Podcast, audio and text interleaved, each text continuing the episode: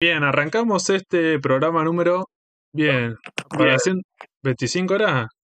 25, vieja. Sí. Bien, programa 25. Creo, ¿eh? Cierto, bueno, va a estar en la descripción del podcast dedicado a un canal que ya no existe y murió.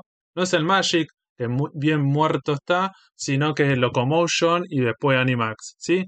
Para el recorrido de, de este programa, para hablar sobre la historia de este canal, el génesis y cómo, por qué fue tan importante en esta región, en este país y cómo terminó, eh, invitamos a dos personas. Primero invitamos a David, el saxofonista. ¿Cómo les va a todos? ¿Todo bien, David? Sí, ya ella participó en un podcast y bueno, como es del palo y le interesaba eso, lo volvimos a invitar. Y también tenemos a otro invitado de una, de una provincia del norte argentino, el noreste argentino, ¿cierto? Lautaro, Lautaro Goya. ¿Cómo andas, Lauti? ¿Todo bien? Hola, ¿todo bien? Gracias por la invitación. Gracias a vos y tu conocimiento infinito. Y también tenemos a otro, a un, tenemos un solo participante más del podcast, ¿cierto? A, a Sarino Valentino, o Sarino Valentín, como le dicen algunos. Hola chicos, ¿cómo andan? ¿Todo bien? Igual vale aclarar, Fede, que este ya es el, el, el 2.0, el segundo impacto de, de- de- del podcast este. Tuvimos unos problemitas técnicos, chicos, así que bueno, eh, iba a salir el lunes esto, tuvimos unos percances, así que bueno, se está rehaciendo, es el, do- el impacto 2.0 en Locomotion. Sí, a pedido sí, del pueblo. sí, sí, tuvimos, tuvimos un problema técnico que se grabó mal, entonces bueno, ahora estamos haciendo, en, en este programa solamente vamos a hablar del bloque 2 del, del tema. Un par de invitados no están porque bueno, lo estamos grabando un sábado a las cuatro y media de la mañana y bueno, el resto de las personas o están durmiendo o están en clandestinas, entonces bueno, no todos los integrantes pueden participar de este, de este episodio. Bien, vamos a arrancar entonces, ¿cierto? Después de tanto preámbulo y tantas cosas innecesarias, con el programa, ¿sí? Locomotion. Entonces le voy a preguntar al Lauti, digo, para arrancar con esto, ¿cierto? Lo primero que tenemos que decir es, ¿qué es Locomotion, ¿cierto? Hacer una introducción, ¿qué, qué fue este canal? ¿Cómo surgió? ¿Quiénes son los dueños? Y todas esas cuestiones. Así que Lauti, te escuchamos. Eh, bueno, eh, para saber qué fue Locomotion o cómo nace, de dónde surge, hay que ubicarse a principios del año 1996, casi 1995, eh, en lo que tiene que ver con el desembarco de DirecTV en, en Latinoamérica. En aquellos entonces DirecTV estaba tratando de instalarse en Latinoamérica, eh, que era una región ya bastante eh, dominada por los cable operadores, y este servicio por satélite tenía que encontrar una forma de ser competencia, entonces se propone a tener algunos canales exclusivos. Eh, de esta forma, uno de los consorcios que eran dueños de Galaxy Latinoamérica, una empresa que se encargaba de DirecTV, se encarga de la creación de unos canales de, de televisión paga. Eh, Cisneros Television Group era la, subsidiaria de organización Cisnero encargada de esto, y es así como con un esfuerzo conjunto con otras empresas, logran lanzar tres canales de televisión para DirecTV exclusivos. En Locomotion lo lanzan con Hearst Corporation y eh, los otros dos canales lo lanzan junto con Playboy Enterprise, que son Playboy TV, que existe hasta hoy en día, y otro canal llamado Adult Vision. ¿Cuál, En cuál era el, cuál era el tercer programa? ¿El tercer canal? Adult Vision, así se llama. Un canal, una marca también de entretenimiento para adultos, eh, propiedad de Playboy, que unos años después cambia de nombre, pasa a llamarse Spice, después otra vez cambió de nombre y fue así mutando. Eh, Yo, yo tuve un canal en esa época. No, a ver, yo no, te- no tenía los realidad, pero me acuerdo que estaban, digamos, se veía todo feo y estaba el Venus, el Playboy y el Golden, que no es el Golden de ahora, el canal de cine, era otro llamado Gold, Gold o Golden. Este, Sí, sí, sí. Y nunca pude recuperar ese archivo de ese canal, pero bueno. Para no irnos de vamos, ¿no? Pero bueno, me hizo acordar justamente. Sí, ya, ya vamos, Igual a tener, filtraba. vamos a tener un especial Algún- de canales porno de los 90 y principio del 2000. Lo estamos Igual, preparando. eh, Eh, lo, lo que fue lo que fue eso en la época, el que tenía eh, DirecTV era, no sé, hijo de un empresario, loco, porque la verdad que DirecTV re- era nuevo, era nuevo, ¿cómo se dice? Eso es televisión satelital, ¿no? Eh, Claro. Televisión corrígeme, satelital. yo no- tengo, Bueno, acá, esa- yo tengo acá afuera del departamento la antena. Del inquilino anterior, le- contrató DirecTV, le pusieron la antena y cuando se mudó lo dejó. Así Vos sabés que, bueno, hoy, hoy en día es re, es re común el- el- la televisión satelital, pero en esa época era, era como decir en el principio del carísimo. 2000 que tenía internet, ¿me entendés? En la casa, era un lujo. Era muy, Este- era muy era caro. carísimo. Era muy Era caro. muy caro sí. de otros cable operadores, sí. Era Sí, bastante importante era la, la diferencia. Por eso está Hay que bueno lo que decís cuenta- vos, que diciendo, bueno, para convencer a la gente esa inversión bastante cara, y decir, bueno, tenemos que poner, como decís vos, canales exclusivos como para tener algún gancho, como para ver si la gente lo contrate. Que vos decís, siempre la- el porno siempre eso es lo que, va- lo que va a agarrar. Y después, bueno, este canal de animación es otro tema, pero bueno, me parece que siempre el gancho es la, la pornografía. ¿no?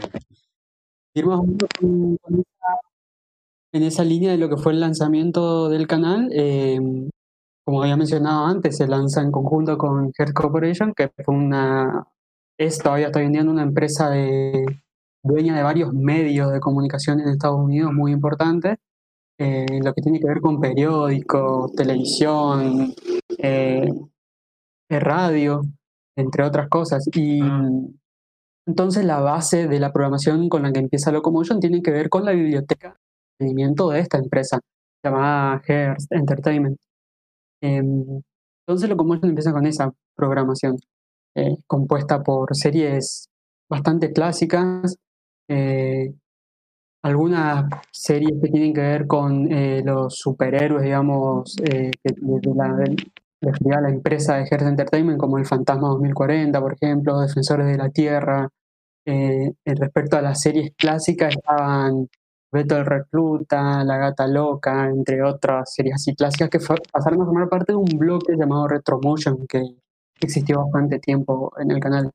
Y algo importante para destacar es que eh, en todos los medios en lo que ellos anunciaban este, este lanzamiento del, nuevo canal, ellos aclaraban que no eran un canal infantil, sino un canal dedicado a la animación, dejando en claro que eh, los diferentes públicos siempre iban a estar eh, tomados en cuenta, algo que no se hacía hasta la época. Eh, los canales que pasaban animación, pasaban animación, por decirlo de alguna forma, de rebote, porque lo que les importaba era captar la audiencia infantil. Y no había una idea de, de- de- de- exponer el fenómeno de la animación. Teníamos canales infantiles transmitiendo anime, series animadas de, diferentes países y eh, también teníamos live action que se mezclaban con la programación porque la, la intención era esa, captar al público infantil. Sin embargo, acá no, nace ya la idea de hacer un canal de, con un género, por decirlo de alguna forma, era la, la animación. Así que había que captar a todos los públicos y ahí es donde llega lo, lo interesante del canal, de que también se tenía en cuenta el público adulto. Fueron, fueron, fueron unos, vision- unos visionarios igual, porque eso en esa época no existía. O sea, eh, teníamos las multinacionales como Fox Kids y Cartoon Network que siempre fueron enfocados para pibitos, ¿me entendés? Ni hablar de la porongueada que es eh, Discovery Kids y todos esos canales que, bueno, mucha gente le gusta, pero eh, para mí eh, son recontra. eh, bueno, si yo sería pibito, serían re aburridos, ¿no? Creo, ¿no? Digamos que Eh. todos los canales que pasaban dibujos animados, todos tenían ese público que era para nenes, incluso el Magic, que para ese momento era el canal más popular, eh, su eslogan tenía que ver con eso, ¿cierto? El tema de decir algo grande para los chicos. Claro, es que, es que también, es que también tiene que ver con que en ese momento solamente, o sea, hay una gran barrera que, que había en ese momento. Ahora quizás se va abriendo un poquito, pero que la mente de muchas personas piensan que si es un dibujo es para niños, por ejemplo, o si es un anime, por ejemplo, es, o sea, es para chicos, no lo puede ver alguien, alguien adulto. De hecho, lo que, o sea, eh, ah, lo que se logró hacer, digamos, es que por lo menos los superhéroes por lo menos están como bien vistos, es cool ver superhéroes. Pero, por ejemplo, sos alguien de 30 y ves animes, como que más o menos aún hoy es medio jodido esa visión. Piensan que, sos- que sos alguien como aniñado, ¿viste? O un violador, sí, violador. No, pero, pero fuera joda vieja, ah, en el 2000 era peor. Ahora, ahora ser, digamos, un pseudo taku o andar con los pelitos rosa por la calle y los peli- las, las- las pelucas, ¿eh? no, no estoy diciendo el color, sino que en realidad las pelucas, o por ahí como las de Vocaloid, todos esos personajes que muchos se andan así por la calle, eh, es algo cool, es algo bien, bien. Antes vos ibas, no sé, con una remera de Dragon Ball en el 99, 2000 y medio como que te miraban, viste, por lo bajo. Eh, no, no era tampoco súper prejuicioso porque en esa época Dragon Ball era furor, pero Claro. el anime en sí era como si sos un otaku de mierda y te bardeaban. Hoy en día ser otaku eh, o, o- o- o lo que es la cultura pop en sí, porque pasa también con el cómic norteamericano o con los dibujos norteamericanos, uno andaba con una remera que hizo de tortugas ninja y te miraban raro. Hoy en día es algo Claro. muy copado, Muy ¿me común. entendés? Entonces, eh, y eso fue mutando, fue mutando y está bueno. Ojalá siga cambiando y siga esta, esta visión, esta postura, porque está bueno que hoy en día no tengas este Que- que- prejuicios por vestirte o andar, digamos así, con la cultura pop en la calle, ¿no? Sí, Sí. Lauti, perdón. Eh, no, es que hay, hay que ver también qué es lo que tuvo que suceder para que eso eh, sea más aceptado, ¿no? Tuvimos que ver que, por ejemplo, los personajes de los cómics tengan que saltar a la pantalla grande, eh, interpretado por actores reconocidos, Ujú. estadounidenses, hollywoodenses, para que mucho público se acerque a ellos, porque en el papel y en el dibujo animado no, no, no, no iba a ir a ningún lado. Creo que eh, es lo que yo creo.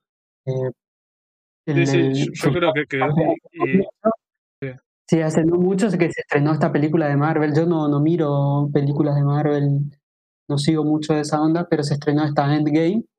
Eh, en mi ciudad, te digo, en los cines, en el IMAX, en este otro cine que está acá, el Sontar, hacían filas y filas para entrar a ver una película de Marvel. Y yo decía, ¿qué está pasando? Nada que ver.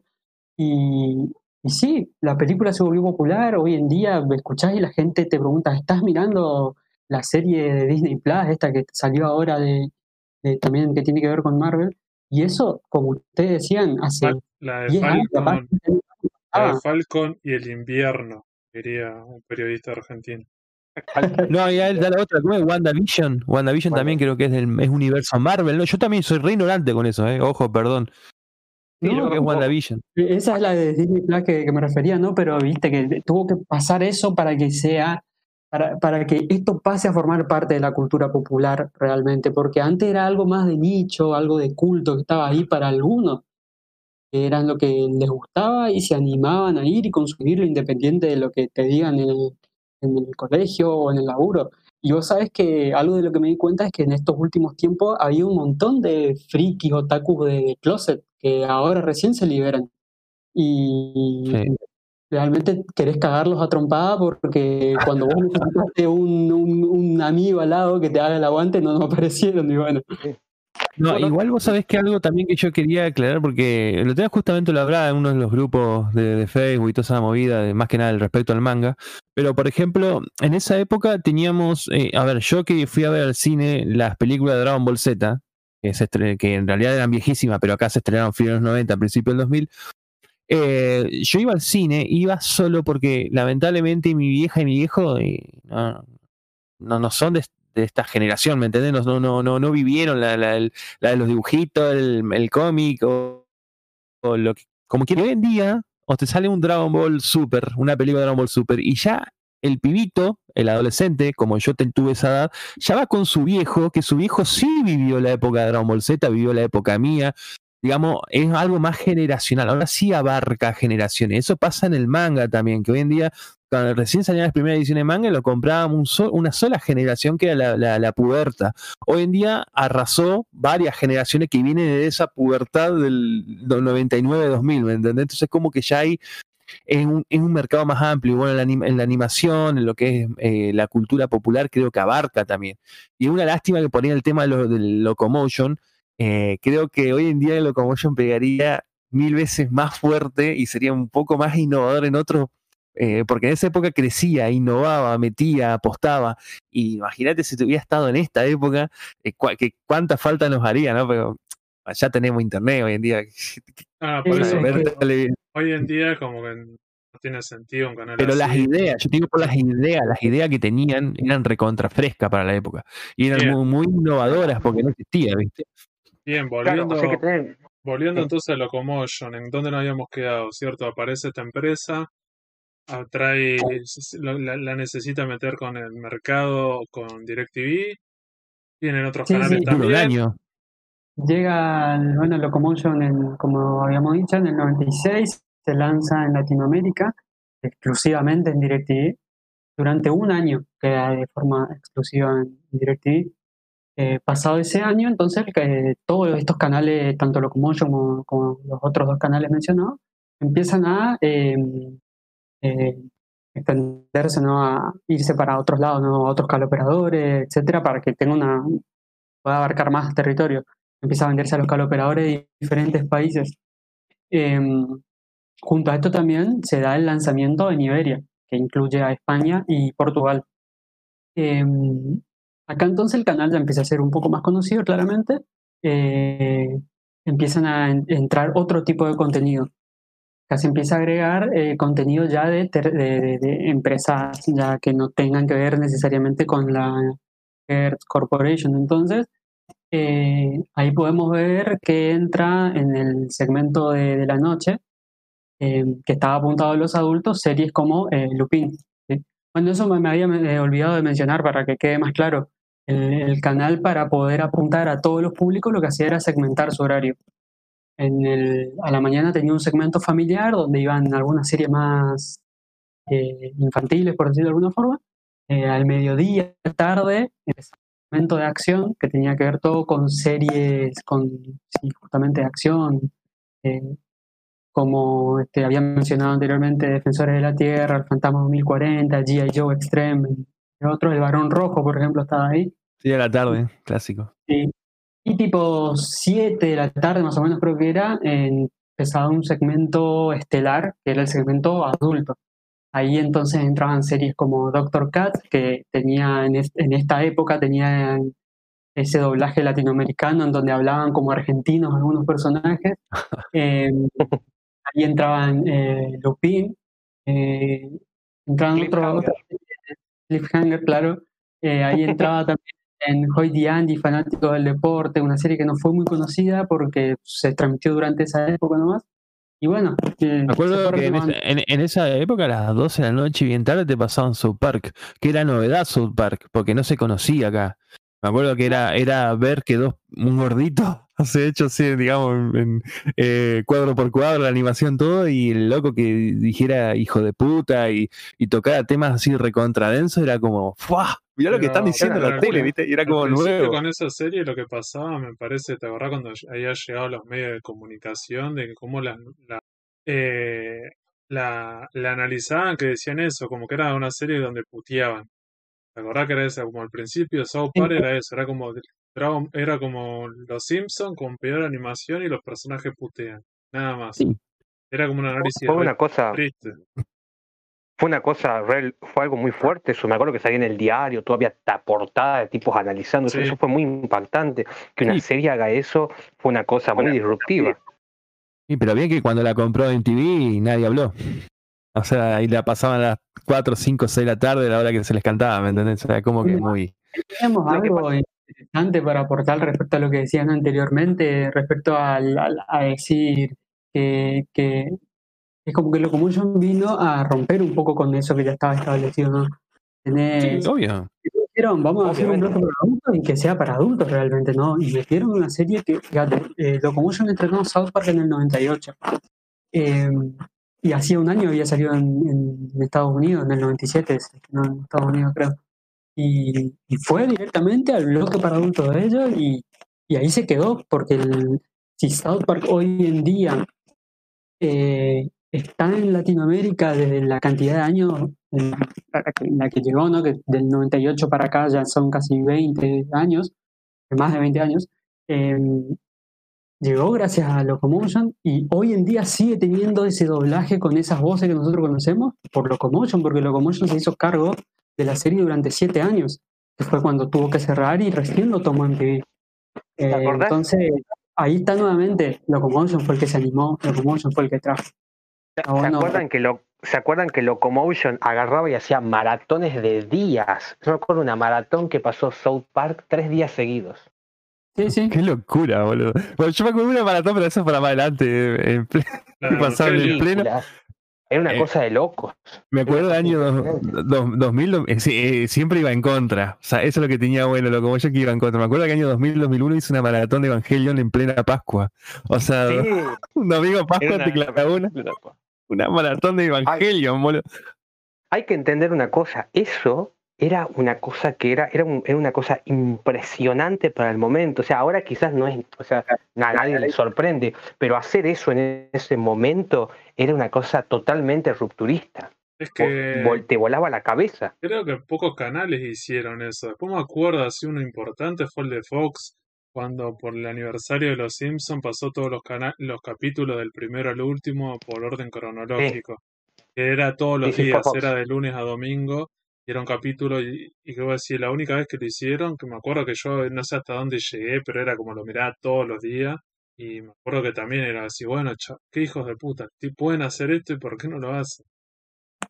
Era, o sea, lo, hacer eso fue, fue, eso, hay muchas cosas que me parecen casi inventos de Locomotion realmente que los mostraron. Además, otra cosa que hacía Locomotion fue que había, había un, había, yo le digo, adultito, que era un pequeño, un pequeño spot, que ellos decían, la animación no es solo cosa de chicos, y adultito era como el hijo del chico migraña, o sea, está hablando a la generación de MTV, un tiempo atrás, la trae para acá. O sea, es esa misma generación también que creció con ese primer MTV que también fue muy fuerte. Sí, y cuando MTV apostaba también a, lo que era la animación para, para adultos, pero no, era un canal de animación justamente, era un canal de música. Pero tiraba un, un The Head o un eh, The Max. ajá, o un Iron, Flux, ajá, también, que eran todos, sí, era, bueno, en esa época, Vivi Zambaje y todo, que eso ya, bueno, es de, es de MTV, ¿no? Pero eran cosas un poco adultas, pero eran segmentos, no era un canal. Y, y cuando Locomotion tenía, hizo una reestructuración que donde estaba gente también metida en MTV, vos veías las influencias, veías las publicidades así todas experimentales. Locomotion es casi también como la continuación de ese MTV es, es, el, es casi como un hijo también de ese primer MTV, esa fuerza que tenía, porque de hecho es, hay gente que aún hoy tiene tatuado el logo de esa MTV, porque eso los marcó a fuego. Sí, sí. Yo te siempre el canal. Vos tenías el de un canal, ¿no era el de Canal Rural? ¿Cuál es el logo? No, le voy a decir nada, no tengo de ninguno. Si tuviera que hacer un tatuaje, me hace el del Magic, la, la estrella del Magic o la carita del Locomotion. Pero ¿sabes qué carita me gusta el Locomotion? Porque eso es otro, también es un nicho dentro de un nicho. El tema de los logos que tuvo Locomotion. A mí el que más me encantaba era el, el primero, que no lo viví porque no sé si se vio por cable, eso yo no lo recuerdo, es el logo rojo, el, de la, el logo que dice la carita que dice loco, que, ahí te lo que es todo rojo, que bueno, después Fede cuando eh, estemos en Instagram va seguramente subirá los logos, un detalle. Ese, esa carita sí me encantaría tenerme, yo tatuada. O la estrellita del Magic. Ah, yo la vi a alguien tatuado con esa carita de Locomotion. Esa carita, así fue que conocí casi Locomotion, porque eh, ahí era, ya era, estaban los cables operadores, pero había que pagar para verlo Locomotion ahí. Y más, yo esto ya creo que esto lo va a tener que responder Lauti, pero eh, y yo creo que hasta incluso Locomotion tuvo una mascota. No sé si, yo no sé si eh, esto lo leí, yo nunca lo vi. Sé que tuvo, por lo que leí, sé que tuvo una mascota. Claro, es el de la carita roja, es el loco. Ese que hacía, hacía en los spots, gritaba, hacía cosas raras. Ese mismo es. Sí, sí, eh, el logo, la carita roja, ese que dice Locomotion en, la cara, ese era el, logotipo, digamos, la imagen institucional del, canal. Em, lo que tenía, tenía una particularidad este logo, este logo mutaba, se convertía en diferentes personajes. Eh, ustedes buscan, por ejemplo, hay muy pocos, muy pocos registros, pero hay algunos en YouTube. Se van a dar cuenta que en los en todos los comerciales, este logotipo nunca tenía una forma definitiva. Era de tomar todo tipo de personajes. Incluso había una particularidad que en, cuando promocionaban las series, todas siempre terminaban con, con todas las promociones terminaban con el, el, personaje del protagonista de la serie o algún personaje con la cara de loco en, su cara. Eso estaba muy bueno. Em, y sí, eh, la, esta que, mascota que se refiere Germán es, era mm, un proyecto animado, eh, estaba hecho por un argentino justamente, eh, y él lo que hacía era aparecer durante los cortes, cuando una serie se iba a cortes comerciales, él aparecía y él lo que hacía era hablar de la serie que se estaba transmitiendo. y dependía del horario en el, que está, en el que se estaba transmitiendo eso, el, el tipito hacía comentarios acorde a eso. Eh, por ejemplo, se pueden encontrar algunas de él hablando sobre Doctor Katz o hablando sobre Lupin. eh, y hace comentarios bravos, no son comentarios infantiles. Eso está, eh, se, se puede notar. Hay algunos un poquito más, más inocentes, digamos, en, en su, en, ese, en esa especie de monólogos que hacía. Y era más que nada eso, era como un personaje medio comediante. Y era justamente el loguito de Locomotion con estaba metido dentro de una especie de hospital psiquiátrico, tenía un chaleco de fuerza y después lo, lo, lo sacaron, simplemente desapareció. ¿no?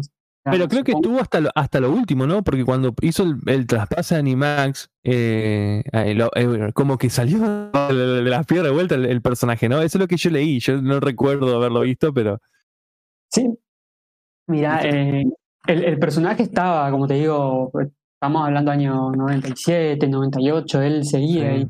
Em, después el canal empezó ya a, a pispear esto de hacer el- el- ese relanzamiento, como les dicen, que fue apuntar exclusivamente a los adultos, que fue que se dio finalmente en noviembre del 99.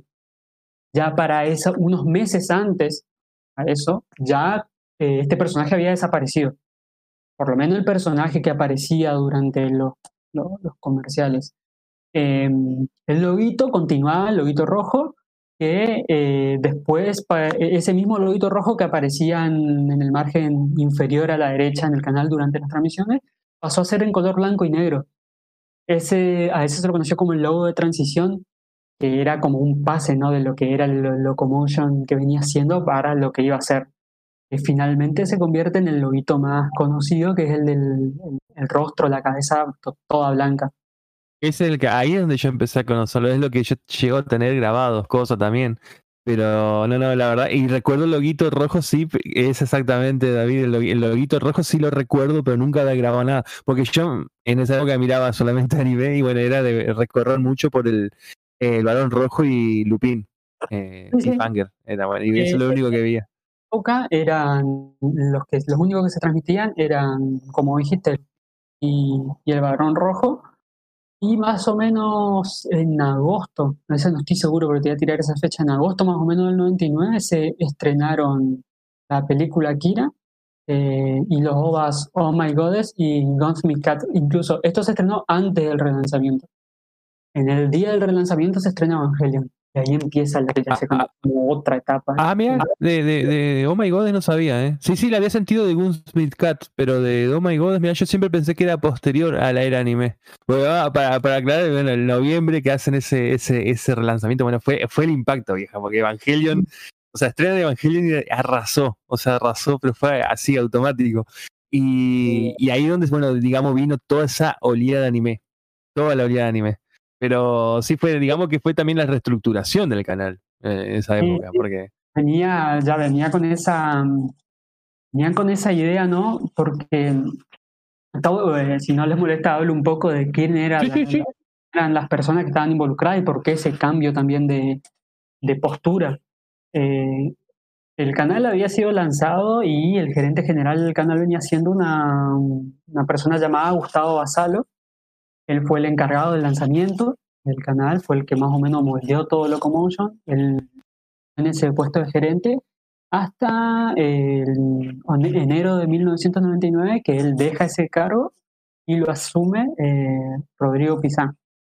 Em, a Rodrigo Pizán lo que le dicen, le proponen es que él tenía que encargarse de que el Locomotion se convierta en una marca que remita a animación para el público adulto. Eh, esto yo lo sé porque yo en el 2016, año 2016, yo tuve una charla con él por vía Skype, gracias a un, a un amigo que hice de, de México, Cross eh, López. Eh, entonces él me comenta que el día que él fue a hacer la entrevista para ver si podía quedar en Locomotion, a él le dicen, bueno, mira, nosotros queremos hacer un canal de animaciones para adultos que vecinos, ¿qué nosotros tenemos que hacer para que nuestro canal funcione? Entonces le dice, si ustedes quieren apuntar al público adulto con contenido animado, compren anime. Y según él, eso fue lo que le dio su lugar de gerente general en el canal. Entonces, es ahí donde em- empieza de a poquito esta reestructuración, este cambio, Y lo que es lo que desemboca en noviembre del 99 con el estreno ya de Evangelion. Si en noviembre del 99 se estrena Evangelion, todas estas compras ya comenzaron a hacer desde antes. Eh, es más, compras como Akira, Oh My God, Ronnie Cat se, se dieron meses antes, también ya era todo parte de esta gerencia. Eh, y ahí es lo que viene, como va a decir, boom, eh, Locomotion se convierte en ese canal. Y aparte e- e- entra, entra como, como marca full. Me acuerdo que en- ya, y ya empezó a codearse con gente de pesos pesados. Me acuerdo que en la era láser, la revista de editorial librea exclusiva, digamos, prácticamente era exclusivo de, de manga y anime. Y metía, bueno, sí, eh, había arrancado con una, una revista de cultura pop o de cómics, series, pero fue justo el boom. Y me acuerdo que ellos hacían la publicidad. Y era como una publicidad por publicidad, porque si bien le hacían la publicidad a Revista Láser, en el mismo canal, eh, también este, arrancaba, eh, arrancaba eh, el Locomotion a, publicidades de- meter- sí, a meterse en la revista también, porque la revista Láser empezó como a darle mucho, eh, eh, mucha importancia al canal. Eh, y a- a- le, favoreció una banda. Me acuerdo que la Láser 16 la Láser 16 que la tapa es de Evangelion, vino con un señalador del Locomotion. Hicieron una entrevista a Rodrigo Pisa.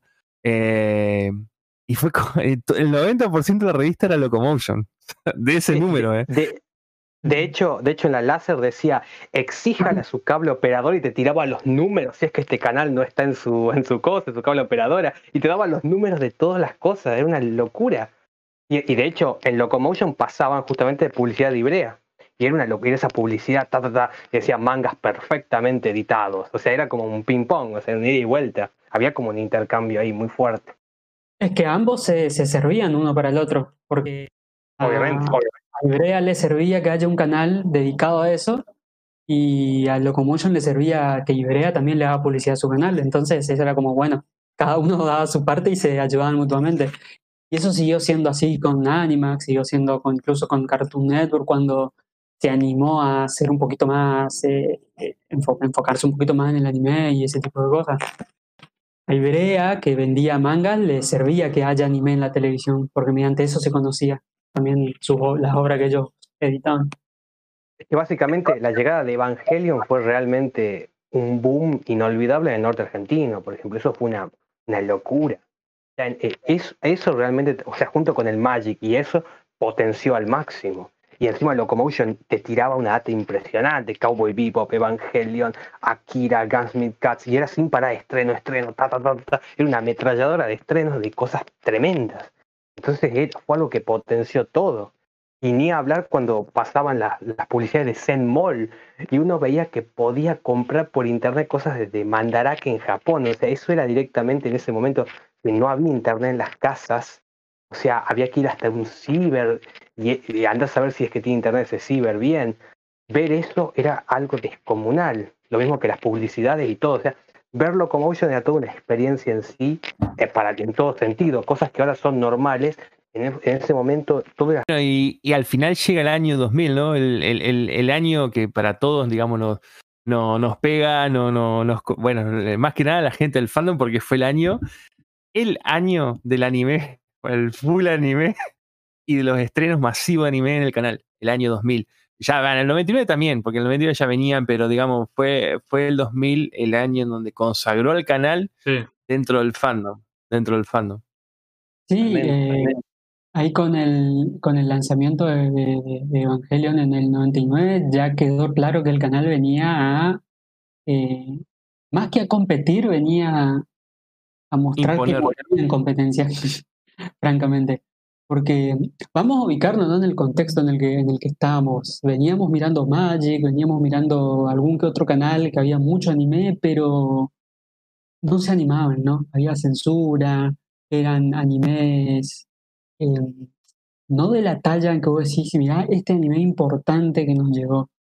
Eh, y ver Evangelion, por ejemplo, en, las revistas láser, ¿no? Que hablaban del anime de Gainax que, que revivió la industria de la... Era imposible ver eso en televisión.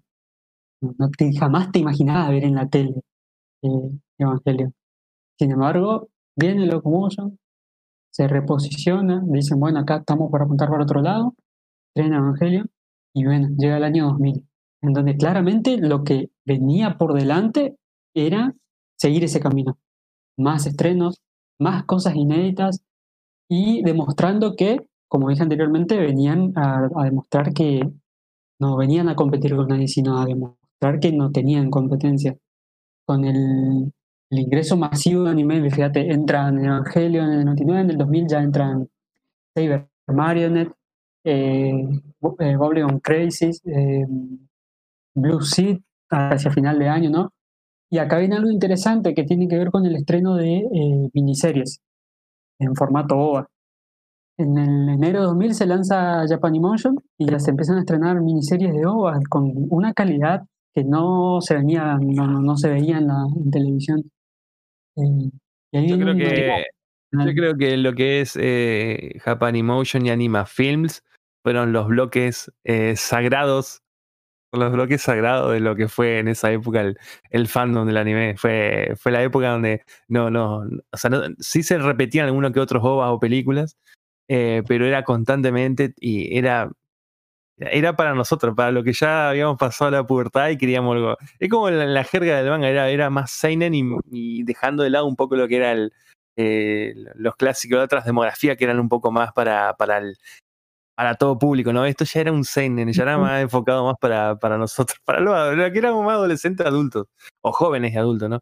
Este, la parte del horario, la parte del horario de la noche, clavado.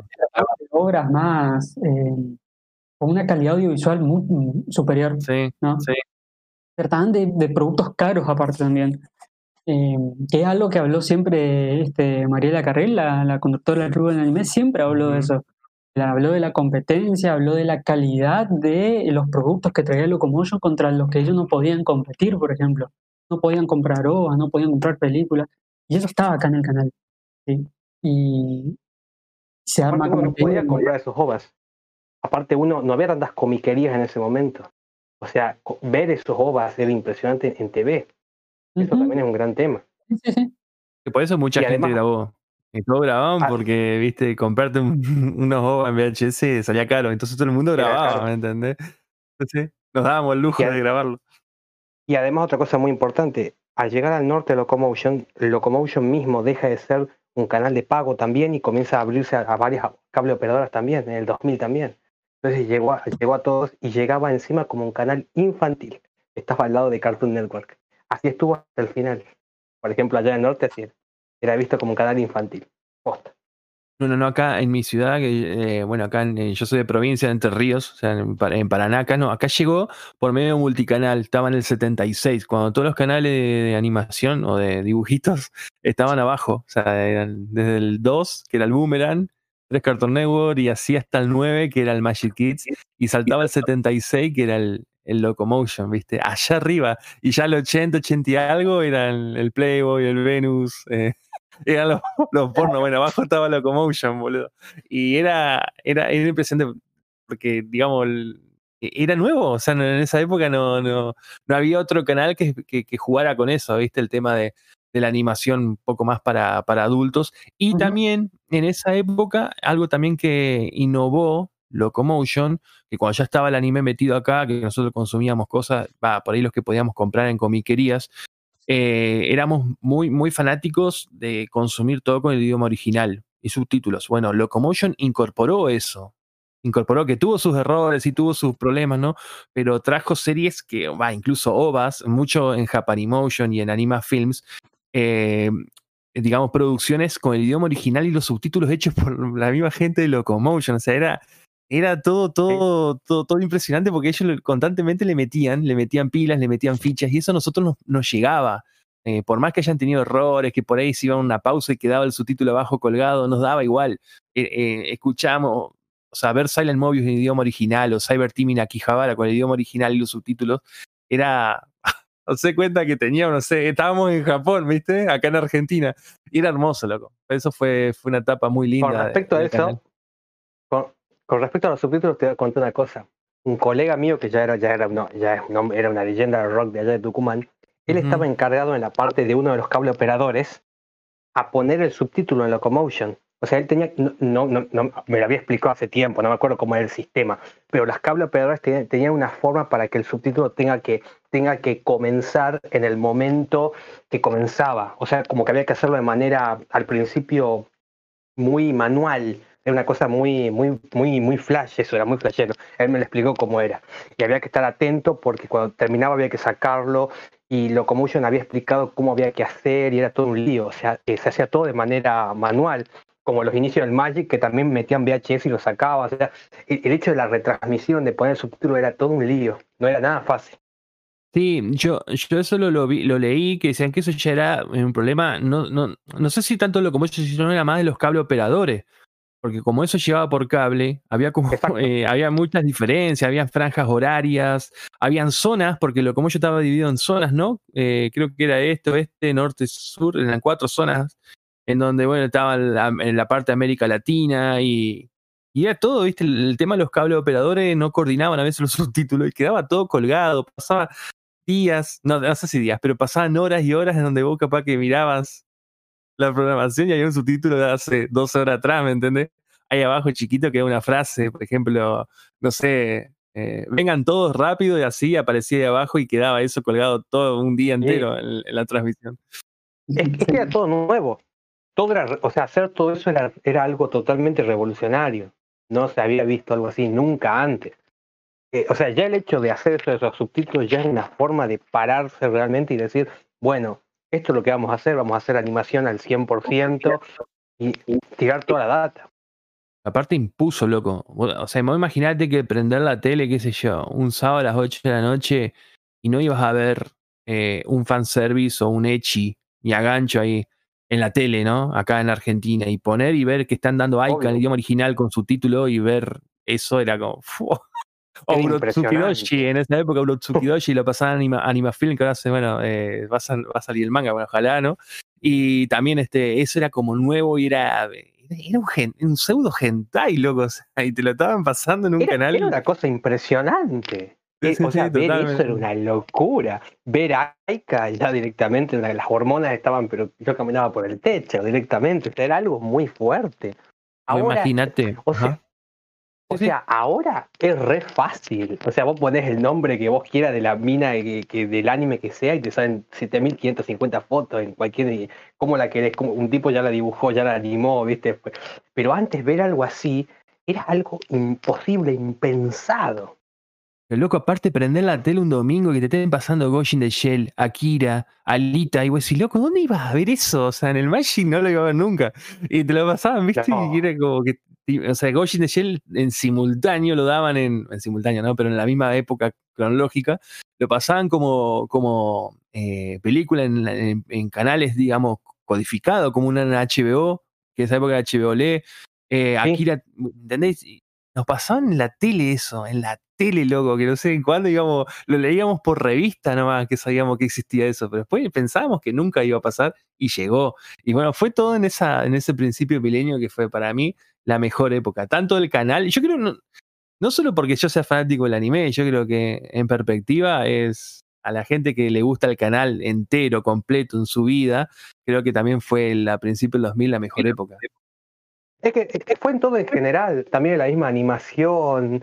O sea, fue un periodo único. Para mí, ese el, los, fines de los 90 y principios del 2000 fue una época única en la vida. Nunca más se volvió a repetir algo así. Para mí fue un momento histórico, artístico, musical, audiovisual, artístico, único. Sí, sí, porque aparte, eh, bueno, justo que decimos en esa época, Locomotion experimentaba. Ahora no sé si alguno de los dos lo quiere. Yo me acuerdo que en esa época Locomotion se le había largado a producir eh, música, alargar cosas experimentales, se metía en las fiestas, en la fiesta, mirá, en, los festivales de música eh, electrónica, que yo me acuerdo publicidad de, no sé, fiesta electrónica de, días enteros. Sí, sí, en, Brasil me acuerdo que había. Sí, sí, Es que de, es que de hecho, de hecho hay algo muy importante. Locomotion es el paso siguiente cuando, cuando se alinea con Rexy Discos. Hace algo muy importante. Si Oíd Mortales, el mítico sello de DJ Dero, este, fue el inicio, digamos, de, un, de una forma de escuchar música electrónica, Sexy Discos fue lo que lo continuó. Ahí, o sea, no, no era solamente el hecho de escuchar la música electrónica, la música house, sino era todo un concepto, era la tapa del disco, era ver en Locomotion los audiovisuales que lo mezclaban, las bandas que comenzaron, las bandas que produjo Locomotion es impresionante, eh, que de hecho es el creador de Super Milk Chan hace justamente la tapa del álbum beta de Boning. Y esa misma tapa, cuando vos prendías el TV, estaba la publicidad de esa tapa, pero moviéndose, los autitos se movían, todo, o sea, era algo completo. O sea, era un arte eh, absolutamente completo. Y cuando Locomotion comienza a producir los discos con Sexy Discos, le dejaban eh, libertad creativa a, todos los, a todos los grupos, a todas las bandas. No imponían el criterio, sino al revés, la banda tenía la decisión de decir cómo va a ser el video, cómo va a ser, cómo van a ser los máster de lo que estamos grabando, los audiovisuales. Tenés bandas como por ejemplo Pornoise, Pornois tenía un, un, spot que era una locura. Los tipos se podían hablar y, era un falso documental en el que diferentes amigos hablaban y cortaban las voces, unían con otras cosas. Todo eso fue un shock absoluto y que para mí ya en el final de Sexy Music también tiene mucho que ver con el inicio de Miranda. Miranda surge justamente de, de esa unión. Pasaban los videos constantemente también en Locomotion y de hecho los dos primeros discos de Miranda, editados justamente por Sexy Discos, tienen un máster y una manera cómo está producido que en las reediciones no existe. O sea, los discos de ese periodo son discos únicos, es un material único que cuando fue reeditado por otras multinacionales no fue respetado. Y ahí te das cuenta que Locomotion permitía absolutamente libertad creativa. Sí, aparte, a ver, no, no quiero ser tan, no sé si voy a ser tan, eh, lo voy a sentenciar lo que voy a decir, pero a mí me parece que sí, eh, no, o sea, eh, creo que eh, le debe todo lo que es hoy en día la fama y todo eso, en parte, a Locomotion. Sí, porque le pagó dos discos, o sea, produjo dos discos. En época grabar un disco era una locura, era carísimo algo sumamente y, Más que nada, y más que nada apostaron cuando la banda todavía no era conocida, porque después cuando viene la otra multinacional y, y le da ese contrato, vos decís, bueno, ya, ya, ya sos conocido. Es más, no, pero algo, algo más. Permitieron que la multinacional les toquete el máster y les cambie en las reediciones.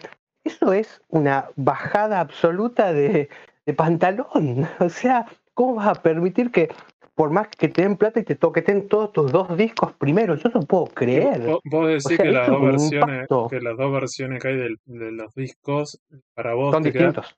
son distintos, pero ¿cuál es mejor? Para vos la mejor la, la, de Locomotion.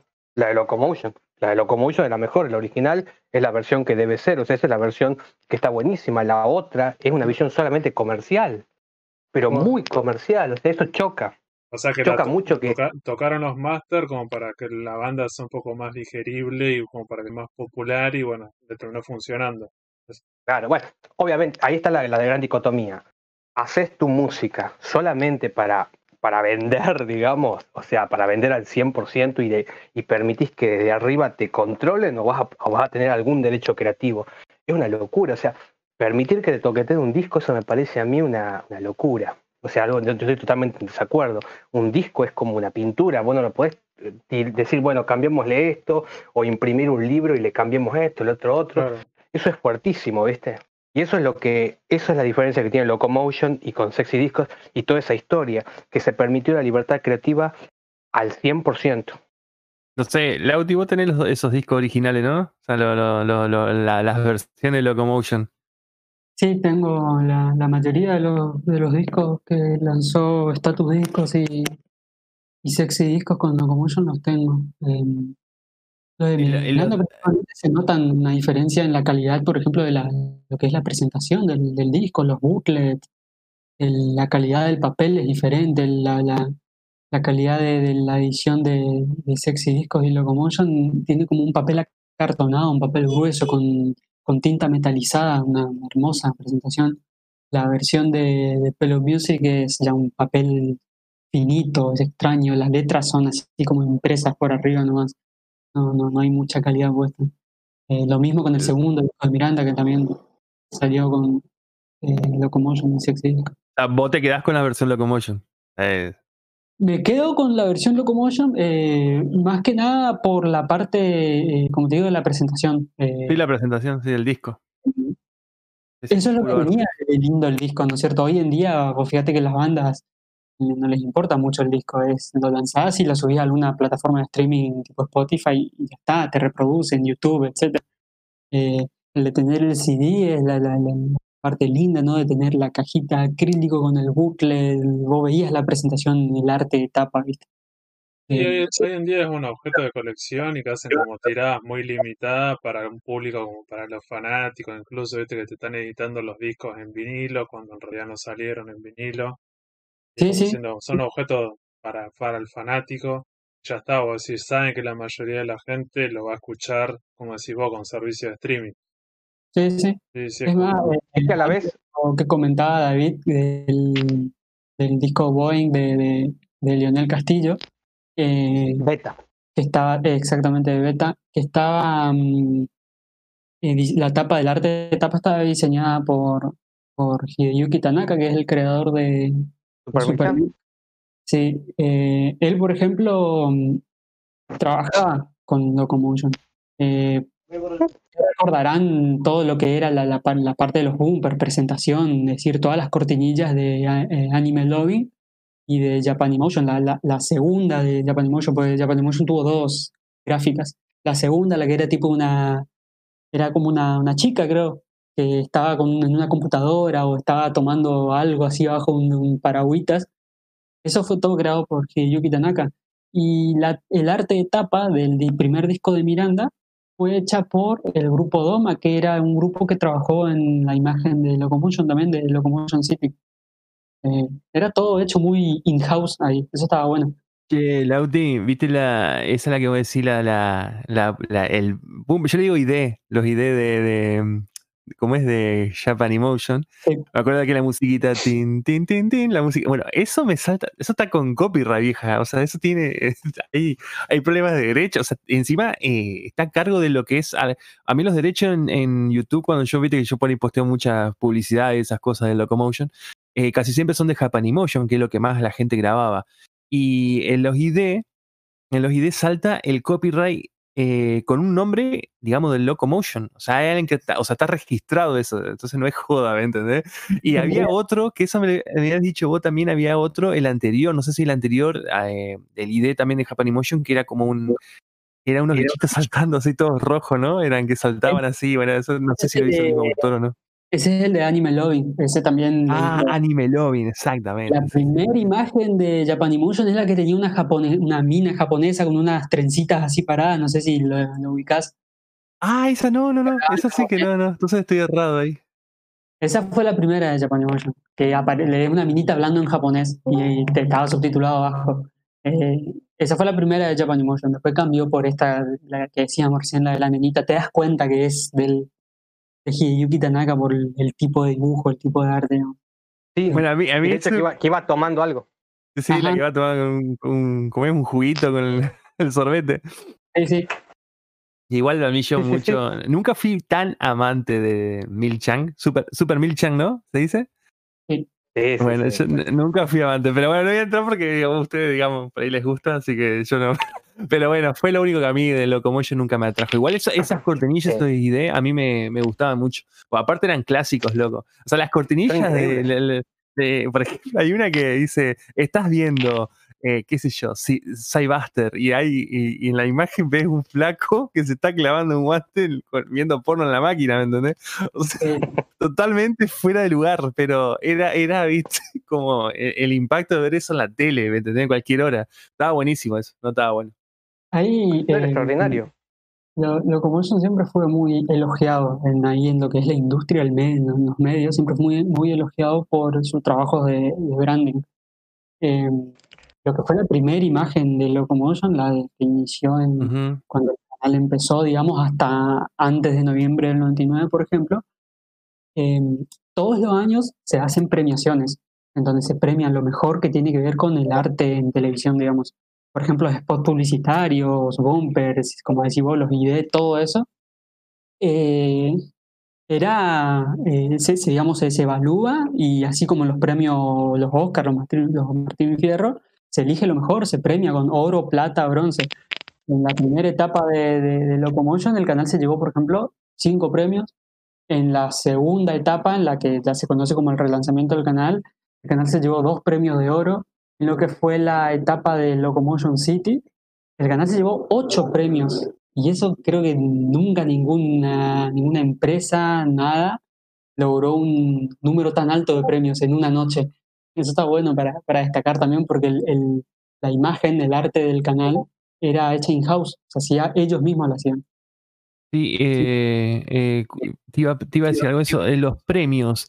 Y no solamente premios, sino que eh, Locomotion ganaba espacio y territorio en los medios de comunicación. por ahí, qué sé yo. Yo recuerdo haber, nota, haber leído notas sobre Locomotion en Clarín, vieja. O sea, en Clarín hacían notas de, Locomotion como algo fresco, algo nuevo, algo innovador. Hasta también he, visto notitas o reseñas de cositas interesantes en la revista Inrecuptibles sobre Locomotion. Se metía en la cultura de una manera que abarcaba lo que cultura pop y cultura como un poco con cierto prestigio. Me parece que también he vivido por el lado de MTV, de esa movida, de esa rebeldía y ese, ese diseño, eso arty. Sí, Antes de, seguir variando con, con estas cuestiones de Clarín, eh, vamos a invitar, en realidad vamos a presentar a otro de los integrantes del podcast que se puede sumar, ¿cierto? Le pidió permiso a la señora y le permiso un ratito para, para que pueda participar en el podcast. Así que lo presentamos a Martín Ibáñez. Si querés saludar y si querés hablar, Martín, está todo bien. Buena gente, ¿cómo va? Bien, bien, estoy bien, hoy no me pegaron, hoy puedo estar con ustedes, eh, estoy sano y salvo. Eh, perdón la tardanza, y estaba escuchando estos que estaban hablando, no sé si me escuchan bien, ¿me pueden escuchar? perfecto, vieja. Perfecto. Estas cosas que decían en Locomotion, cómo influyó en la cultura popular. Eh, Sarino decía, Sarino, vos dijiste, ¿no? Que estaba en la revista Incorruptibles. Incorruptibles. Sí, Incorruptibles. Eh, qué bueno esto, porque si bien varios canales eran tratados fuera del ámbito, Locomotion era tratado en un ámbito que no lo trataba de un canal infantil para niños. O sea, lo trataban algo más para adultos, como adolescente, o sea, lo que era realmente Locomotion. Eh, era una nueva oleada totalmente distinta. Eh, fue lo mismo que pasaba con la láser, que no te la trataban como una revista para chicos, por más que la tapa eran dibujitos animados. Eh, entró en una cultura muy distinta junto con lo que era MTV, Más Music, Rock and Pop y todas esas cosas. Aparte se dio, se dio en el momento justo. Yo creo que todo fue acomodado, ¿viste? Sí, es, es lindo ver eso la parte de la historia que por ahí fuimos viviendo que se dio por ahí muy acomodado. Lo único malo es que, bueno, no había la comunicación masiva como la que hay ahora, pero creo que también eh, chocaría, ¿no? Porque creo que es más, la comunicación masiva lo que terminó matando toda esta cultura. Hubiesen, matado eso, claro. Mira, yo creo que todos somos eh, de una generación que eh, empezamos con el Magic Kids y que, que, que, éramos niños en esa época, que miramos Dragon Ball, Seiya, y justo Locomotion llegó para cuando nuestra generación ya era adolescente. Entonces tuvimos la edad exacta para poder apreciar a los dos canales en el momento que lo teníamos que apreciar. Y eso, eso vale oro. Y también vale oro que en ese momento no haya existido Internet. Es medio arcaico, ¿no? Pero es como dice Sarino. Porque la gracia de Locomotion era brindarnos esa cosa de investigar nosotros mismos por nuestra propia cuenta, cosas que con Internet quizás no hubiésemos conseguido. Totalmente. Sí, aparte, mm, algo, algo que también eh, siempre recalco, de, como decía, los dos canales, de, los dos canales míos personales de mi vida, bueno, es como que el, Magic tenía esa parte que voy a decir, eh, algo más inocente, algo más del, eh, la serie, por ahí más el tema de los doblajes, las series mainstream que ya venían arrasando Japón. Bueno, ese otro tema. Pero. subestimando al público las publicidades del yo-yo, las figuritas. La cola roja. La, cola roja. Aguante la, la, gaseosa del Magic, fue lo máximo. Sí, hablando de cola roja. Siempre lo vimos cortos. sí, los cortos animados, ¿cierto? Hablando de cola roja, en cualquier momento estamos preparando, está en carpeta el especial de Rompeportones. Eh, veremos cuándo sale el programa ese, pero bueno. Pero estamos avisando que va a salir en cualquier momento. Ya estoy buscando imágenes para el Instagram. Sí. Los archivos en canal de Volver. Los archivos de Volver, güey. Todo lo vimos en Volver, me parece, ¿cierto? Nadie lo alcanzó a ver en el canal que estuvo. No, yo sí. Sí, porque lo vi a mi hermano. mi hermano lo alcancé a ver a mi hermano viéndolo en el canal ese, yo lo aprecié en volver. Claro, sí, sí, o sea, lo veía por arriba, pero decir, de ponerse un viernes a la noche a verlo, o el día que lo pasaban, era ya en volver. Yo ahí conocía, creo que Sabrina Petinato, era... Bueno, no importa, me, Bien, no, por eso, volviendo a Locomotion, estábamos eh, con el tema de la discográfica y después ahora tenemos que saltar al próximo eje, que ya sería el nuevo cambio, la nueva transformación que va a tener el canal 2004, 2005, Anime Station, y toda esa gira. Eh, no sé si el Auti, alguien lo, quiere Locomotion, Locomotion Anime Station entra en fase de combate, ¿se acuerdan la publicidad? Eh, te, la reservaba, ¿eh? Igual creo ahí ya empezaron los cambios para peor. Sí, sí, sí, después vamos a, no sé si Lauti los querés comentar, digo, estos cambios y estas innovaciones, y después vamos a decir, bueno, que cada uno de estos cambios, a, diferencia de los primeros, que vos decís cada vez para bien, para bien, después algunos cambios no van a ser para bien, ¿cierto? Pero bueno, siguen siendo cambios. Votaste el gato, votaste un cambio. Claro.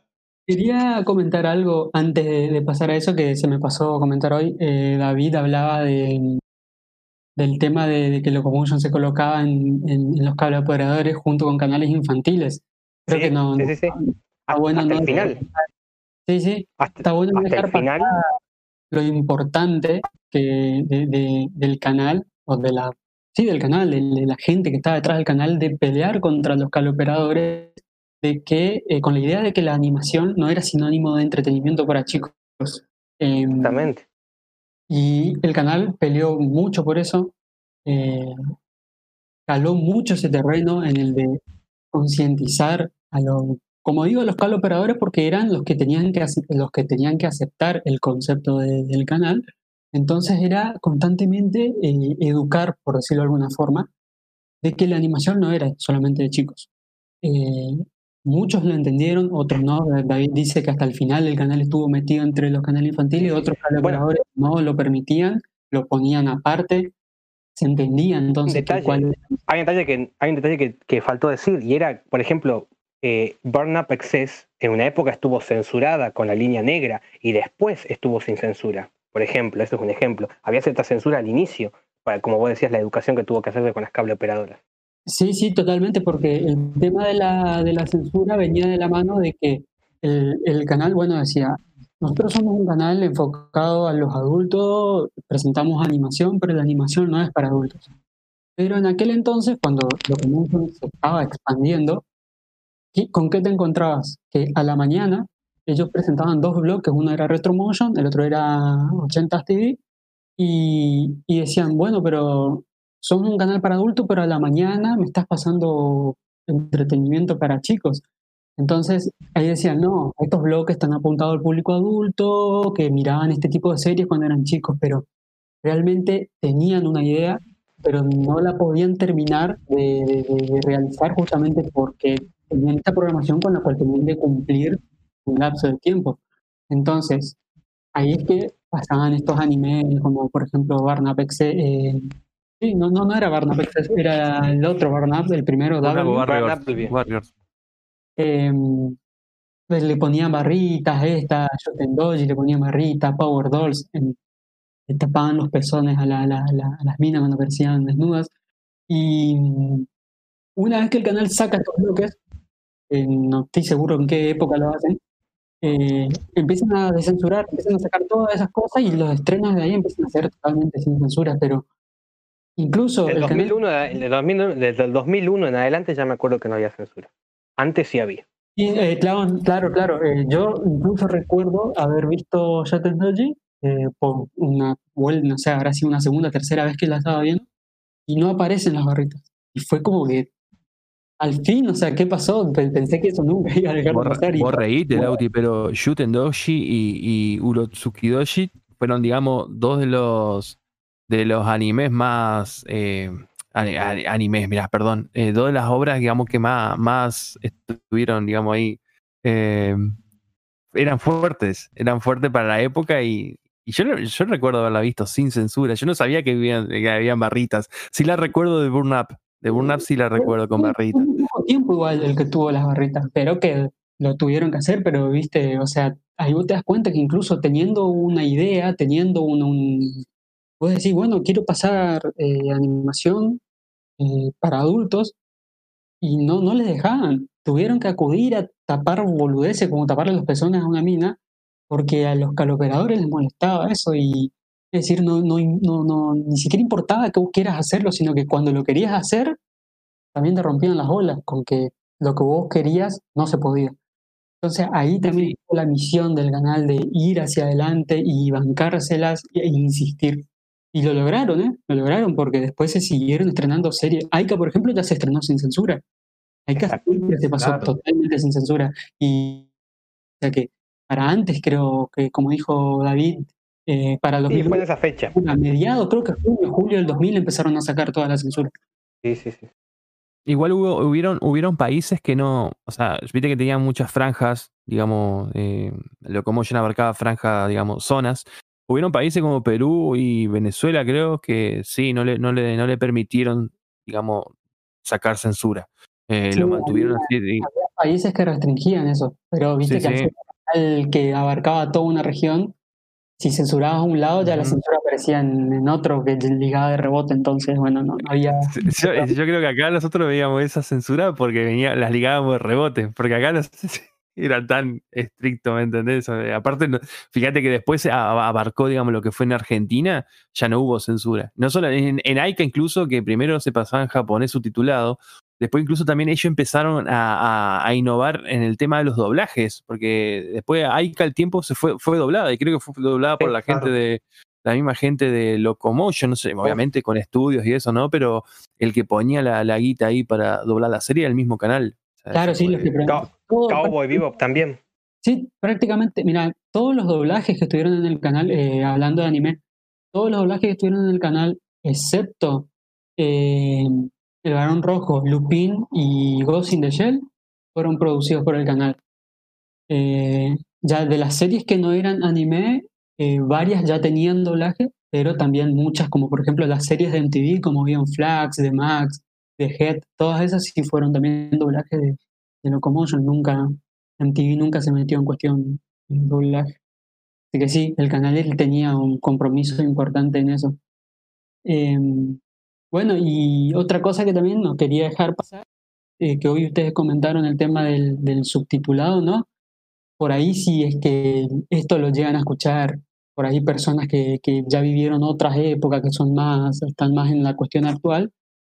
Em, veo muchas veces en los comentarios de YouTube que no entienden por qué el canal pasaba subtitulado y por qué no con doblaje, porque hoy en día está como muy arraigado esto de que el doblaje es mejor.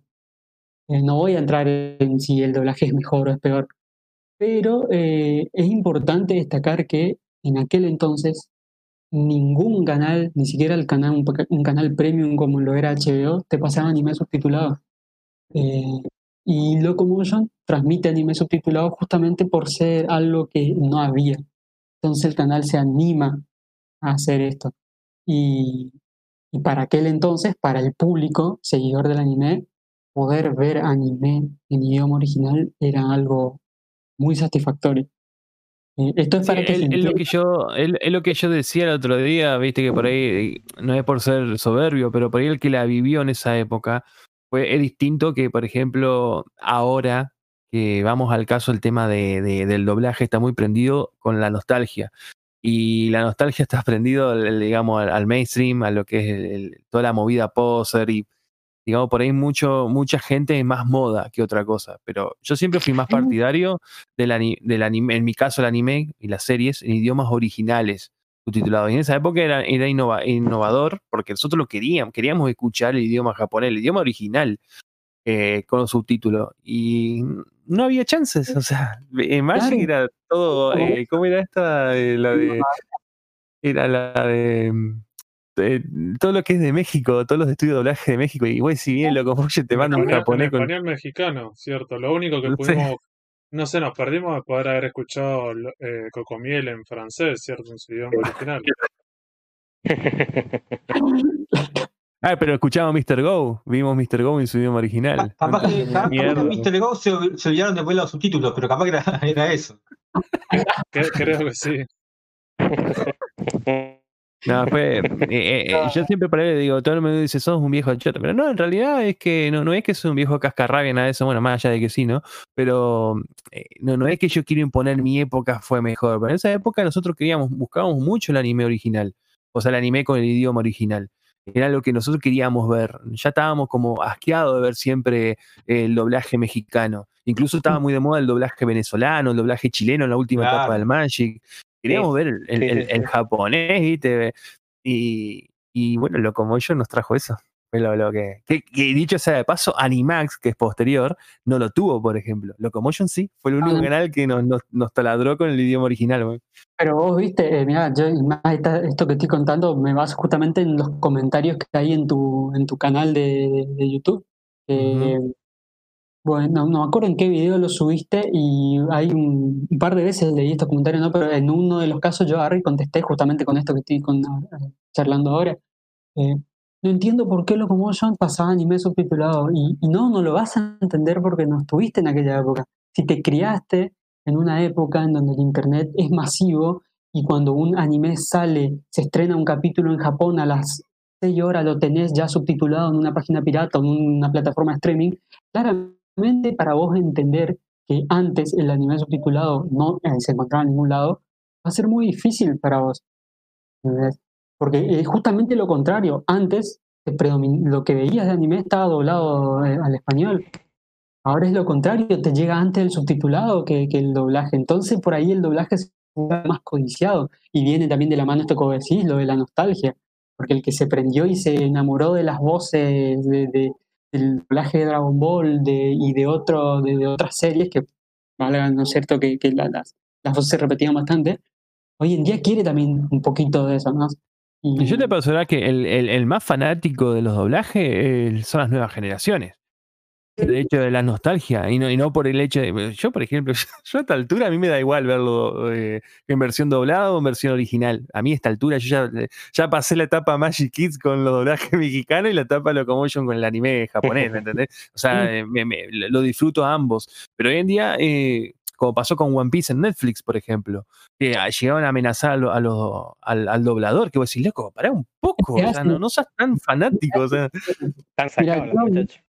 Mi postura, mi postura al respecto, así, doblaje o subtitulado, es que para mí existen casos en los que el doblaje logra un mejor efecto que en el, idioma original. Eh, y el doblaje, en esos casos te, te recontraban con el doblaje. Pero también hay casos en los que el doblaje malogra mucho un producto. Y ahí tenemos casos, pero para, no sé, bañarnos en, hacer una lluvia de casos de doblaje. podríamos hablar del doblaje de Evangelion, ¿cierto? Ya que estamos hablando de Locomotion, ¿cierto?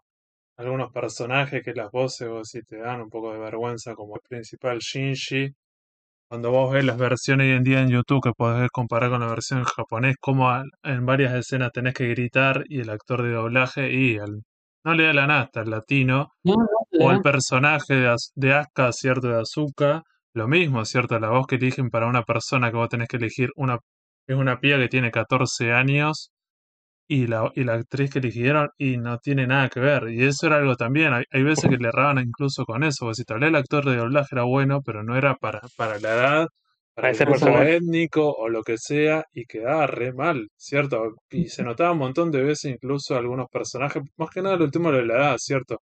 Eran pibitos y los chavales tenían poses de, gente grande y no la podían cambiar y vos así quedaba re feo y la experiencia no estaba buena. Después lo veía años después subtitulado y decía, ah, bueno, va por otro lado. Me parece que los actores de doblaje japoneses le estaban poniendo un montón de ganas y bueno, esta gente no estuvo a la altura. Sí. Igual, partamos, la base, Fede, que también hemos visto, hemos visto cosas, hemos escuchado doblajes peores. Vamos, eh, Evangelion todo, pero hemos,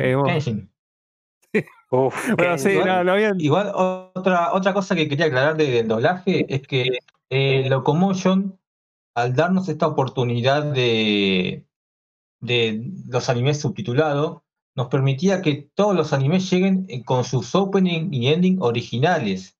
Totalmente. entonces, no teníamos el problema de que a veces nos encajen openings inventados, con letras inventadas, rapeados, qué sé yo, como estamos acostumbrados a conocer los Guardianes del Universo, por ejemplo, cosas por el estilo. Es más, si no me equivoco, que si bien después en Cartoon Network Kenshin pasó su opening original y otras series también, creo que Locomotion fue el precursor de que los openings sean japoneses. Claro, claro. Eso fue también muy importante. Que sean japoneses y, respetar si había más de un opening, un ending, ponerlos. ¿viste? Claro, porque los mexicanos tenían e, estas y esta gente cuando hacían estas adaptaciones tenían algunos criterios que eran bastante discutibles. Por lo general agarraban eso, como si grabamos una sola canción, opening, una canción para el ending, le mandamos unas imágenes y ya está. Y uh, mira, esta serie tiene ocho endings. No, ya fue, no vamos a hacer ocho canciones. Porque seguramente bueno, te, te, cambiaban el video, te cambiaban las imágenes, pero seguían de la misma, la misma canción, como pasó con Slayer en el Magic, me acuerdo. Sí, sí también. Sí, sí, porque hay que volver a. Vos decís, tenés que pagar la gente para que te cante otra canción y vos decís, no, ni da. Imagino que iba por oh. ese lado, por ese avance.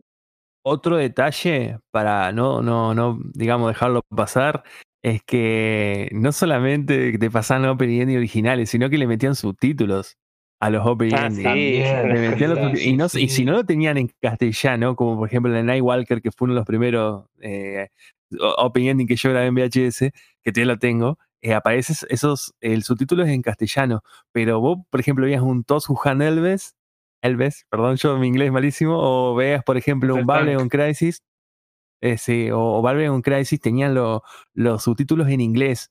E incluso, yo gracias a Lauti, que mi canal me lo, me lo supo decir y yo lo busqué y sí tiene razón, era que en ciertas partes en Babylon Crisis eh, tuvo el subtítulo tan en, kanji, o bueno, es, el, digamos, el dibujo, ¿no? La letra dibujada, el kanji japonés, ¿no? Y lo otro era el, el, o sea, en la letra normal, vendría a ser el alfabeto eh, no sé cómo, cómo explicarlo, ¿no? pero bueno, uno era, exactamente, uno era en kanji y el otro era más exactamente, y eso era buenísimo porque decía, oh, qué sé yo, veías uno en el Magic y era todo eh, doblado en latino y era más darle más importancia a los créditos en latino y en cambio voy al japonés y hasta puros kanji, todos eh, kanji japonés en la ah, pantalla con las imágenes. De la, gente que trabajaba, el staff. Claro. Sí, y, te impactaba bajo el subtítulo, decir, loco, eso para esa época, eso digo, el, que la vivió, y, eso es impagable, loco, porque eso en esa época lo como ellos nos dio mucho, eh, mucho y a todos. Fue algo único. Fue, fue, un momento, fue, fue en el momento justo, estaban haciendo lo correcto, con las personas correctas, con el anime correcto. O sea, fue todo un cúmulo de cosas que se dio en ese momento y justo tuvimos la suerte de estar ahí, ¿no?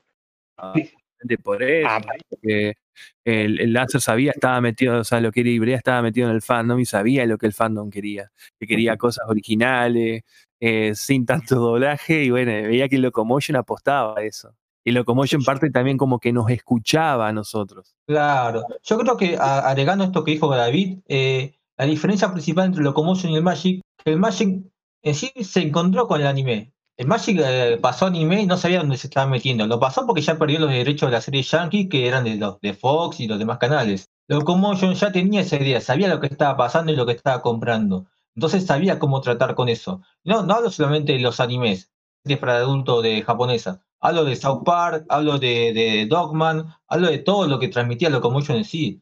Locomotion eh, sabía realmente dónde se estaba metiendo y lo que estaba comprando. Eh, Magic Kid eh, se encontró con el anime y bueno, que salga lo que salga. Si sirve, sirve y lo seguimos pasando y si no sirve, compramos otra cosa y que funcione.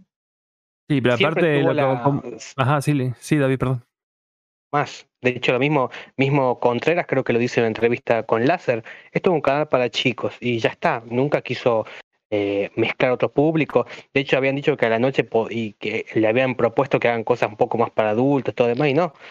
Lo que pasa es que el Magic quedó como algo para chicos y listo.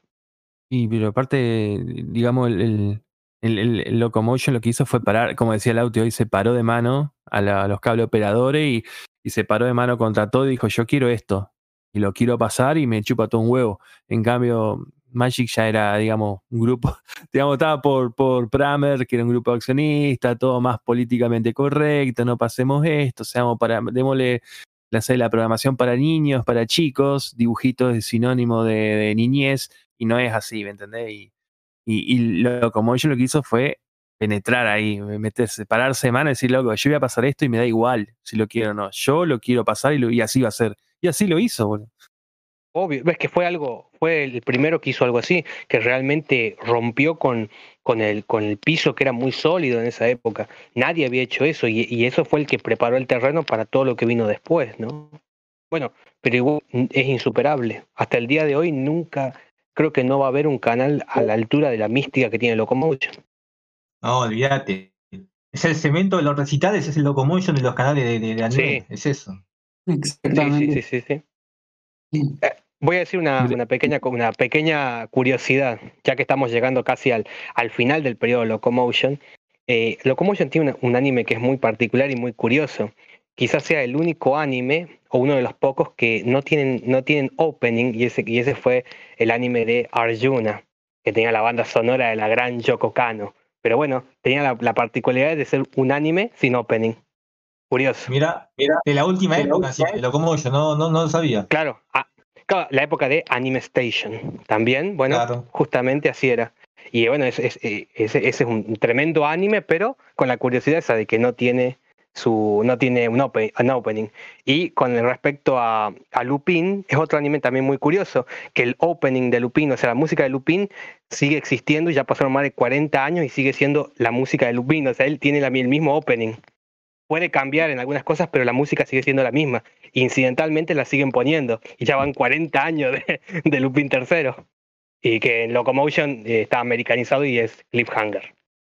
Veníamos hablando de, la importancia de, de, lo que fue Locomotion y la marca y todo lo que sea, y en un momento esta gente le cambia el nombre, se termina, deja de llamarse Locomotion, se transforma en otro nombre, Animax.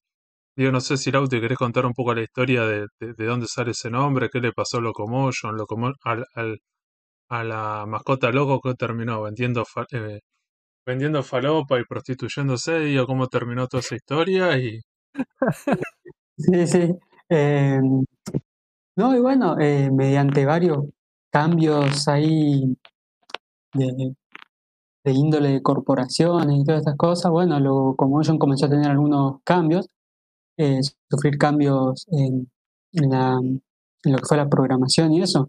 Eh, se sabe bien que en 2002 más o menos, uno de los dueños de Locomotion, Claxon, vendió su, su parte a una empresa canadiense Em, mediante esto tuvieron que hacer unas reestructuraciones ahí en el canal, ahí es, todo esto vino acompañado también de la crisis económica regional, Argentina, otros países. El canal tuvo una baja en lo que tiene que ver con estrenos de anime. Em, ya en el 2004, bueno, el, canal hace un rebranding nuevamente para cambiar un poco su concepto, dejar en claro a qué estaban apuntando y bueno, llega el eslogan y sobrenombre Anime Station que pretendía enfocarse más enteramente en, el anime. Eh, ya desde este momento dicen, bueno, nosotros estamos enfocados al anime. Eh, esto fue durante 2004, donde se empezaron a estrenar nuevamente varias animes.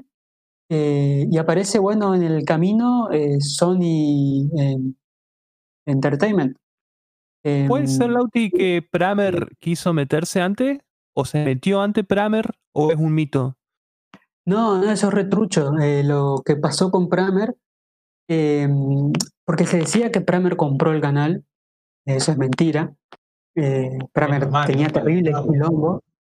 Pramer tenía un quilombo terrible con sus canales. con Maggi, ah, con Maggi venía para Sí, ni en pedo te compraba un canal. Em, entonces, lo, lo, que sucedió fue como comenté antes: Claxon vendió su parte a Entertainment y eh, Claxon era el que se encargaba de toda la parte técnica de Locomotion, de, de vender el canal, de distribuirlo en Latinoamérica, todo eso se encargaba Claxon. Eh, sin embargo, si bien Claxon lo vende en 2002, eh, ellos siguieron con esa tarea en, hasta 2003, hasta agosto de 2003. Entonces, cuando Claxon se desliga, lo que hace Locomotion es firmar un acuerdo con Pramer para que Pramer comience a realizar esa tarea. Pero Pramer nunca tuvo injerencia ni tomó decisiones con respecto al canal. Simplemente era una empresa contratada que eh, realizaba esas tareas técnicas y de distribución de Locomotion, digamos. Pero nunca ah, fue dueño, nunca tomó decisiones en el canal ni nada por el estilo. Digo porque viste que existe ese, ese mito de que Kramer fue el que arruinó Locomotion, ¿no?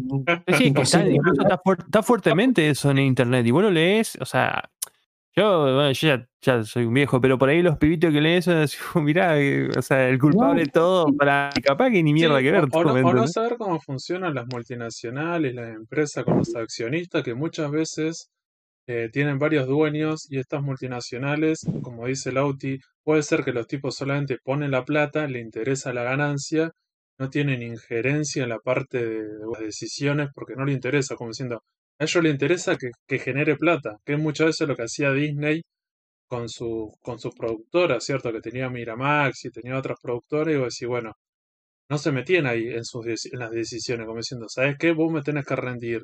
Si vos me rendís económicamente, dale para adelante. Eso me parece que a veces falta entender. Sí, totalmente. Sí, porque viste que se tiende a decir, no, pero eh, tal empresa mató a tal canal y por qué eh, lo tratan como que si se trataran de, proyectos eh, donde hay sentimientos encontrados y no, no es eso. Es, más, fíjate, imagínate. Sí, fíjate que Claxon vende a Locomotion, incluso siendo Locomotion tan eh, exitoso como venía siendo en esa época, lo vende porque entre todo ese quilombo que se le armó, eh, que se armó en la economía acá regional, eh, Claxon lo que dice, ¿sabes qué? Vamos a enfocarnos en nuestros canales que nos pertenezcan un 100%. Esa fue la decisión de claro. Entonces vendió su parte de Locomotion.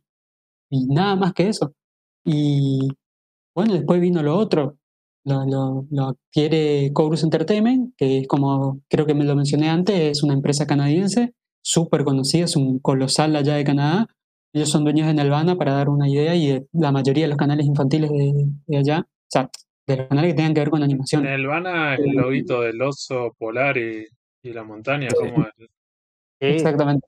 Es Una productora de animación, si no me equivoco. Sí, sí, acá, eh, acá, tuvo mucho auge en los 80. Eh, volviendo al tema, ¿no? Eh, me quiero ir. ya se quería ir, ya, vamos, ya se va a venir especial de Nelvana.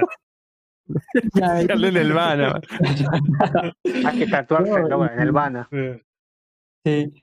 Y, y no es bueno, eh, como mencionaba, lo venden a Chorus, eh, Claxon en algún momento se, tenía, se iba a desligar, digamos, de Locomotion y necesitaban a alguien que, que, que siga haciendo la tarea que hacía Claxon. Y ahí cuando contratan a, a Pramer. A Pramer. Y, los cariñositos eran de Nelvana, como por ser importable. para sí, sí, Hay muchos. Yo me confundo con Dick, que era otro también. Dick, pero bueno, me confundo. de volvamos. Chico te, de chico te gustaba el Dick.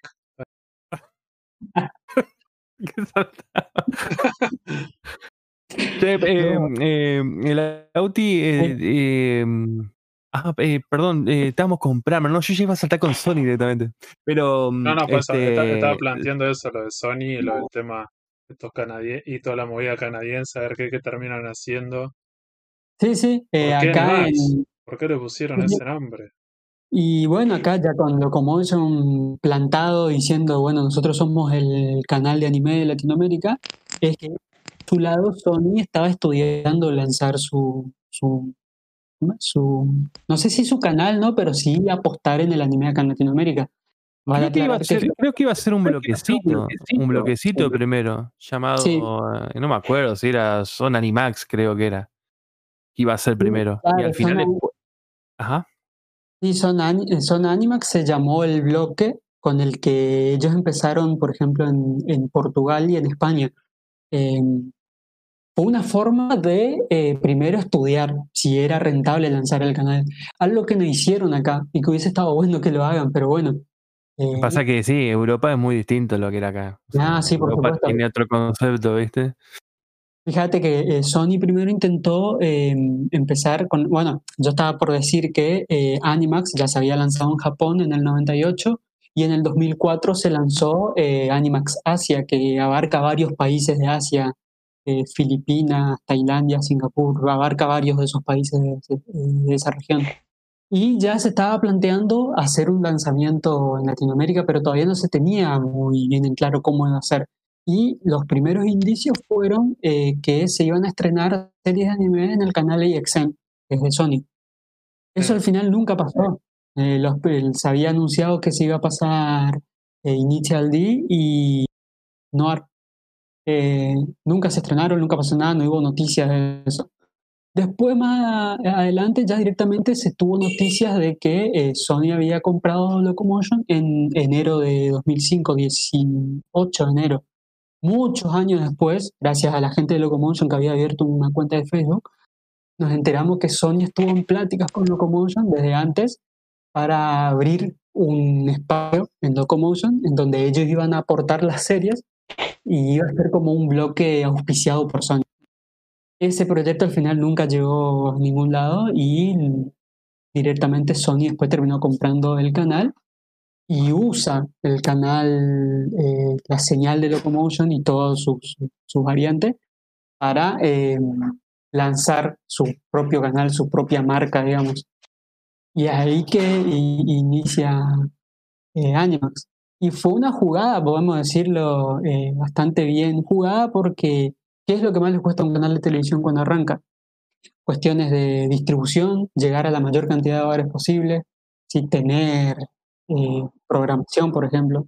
Al aclarar que Animax, un 50% de su programación era programación que Locomotion ya transmitía y eh, el resto eran series que Locomotion había comprado pero que no pudo estrenar. Y bueno, claramente ya se hicieron un buen espacio, ya de entrada ya iban a aparecer en varios televisores porque estaban usando todos los canales de, claro, ya, de Locomotion. Ya, estaban usando el espacio en la grilla de canal del cable operador, era de Locomotion, es verdad, como diciendo, ya está, tenían eso ganado. Hay que, hay que pensar que es importante lo, el tema de la distribución de los Claro, porque el canal está, ya, el Locomotion ya estaba Claro, sí, sí, ya habían ganado eso. Y hay que pensar, digo, la última vez que pasó a, nivel importante. Entonces, algunos cable operadores es como que, eh, como te pongo el ejemplo de DirecTV, no sé, otro.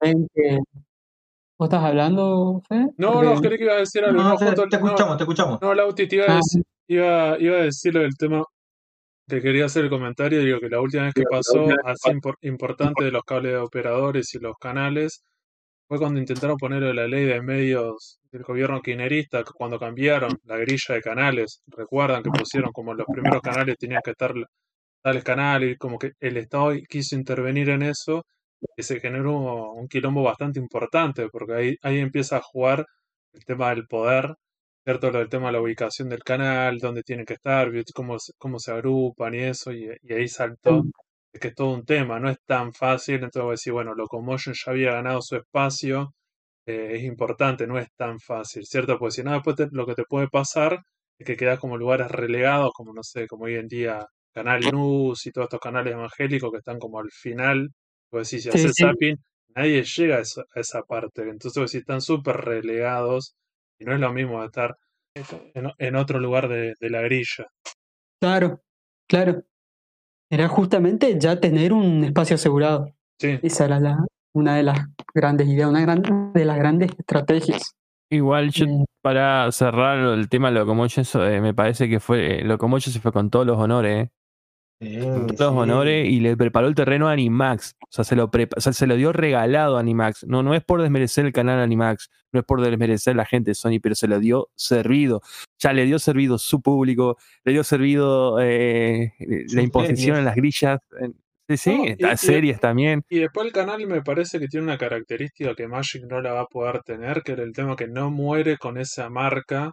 Entonces como que no conoce la, el decaimiento, la degradación del canal, porque como cambia el nombre, entonces vos decís, bueno, la ruina del tiene el término entre, entre comillas fracaso, ¿no? Claro, a diferencia de Magic, que vos decís, Magic no cambia el nombre, entonces vos decís, bueno, ves toda la fracasó. historia, vos decís del fracaso, vos decís, agarrá, buscá un montón de programas que tienen el logo del canal y vos decís, bueno, te da vergüenza ajena, vos decís, lo como yo no tiene esa marca, de decir, bueno, están pasando los o series que eran media de Animax, que ya vamos a hablar, seguramente Santi va a el Auti la va a comentar, como diciendo, bueno, serie que no tenía nada que ver, pero no dicen, lo, hasta tuvo esa suerte, me parece el canal, como decir, no, no, fue una decisión, pero bueno.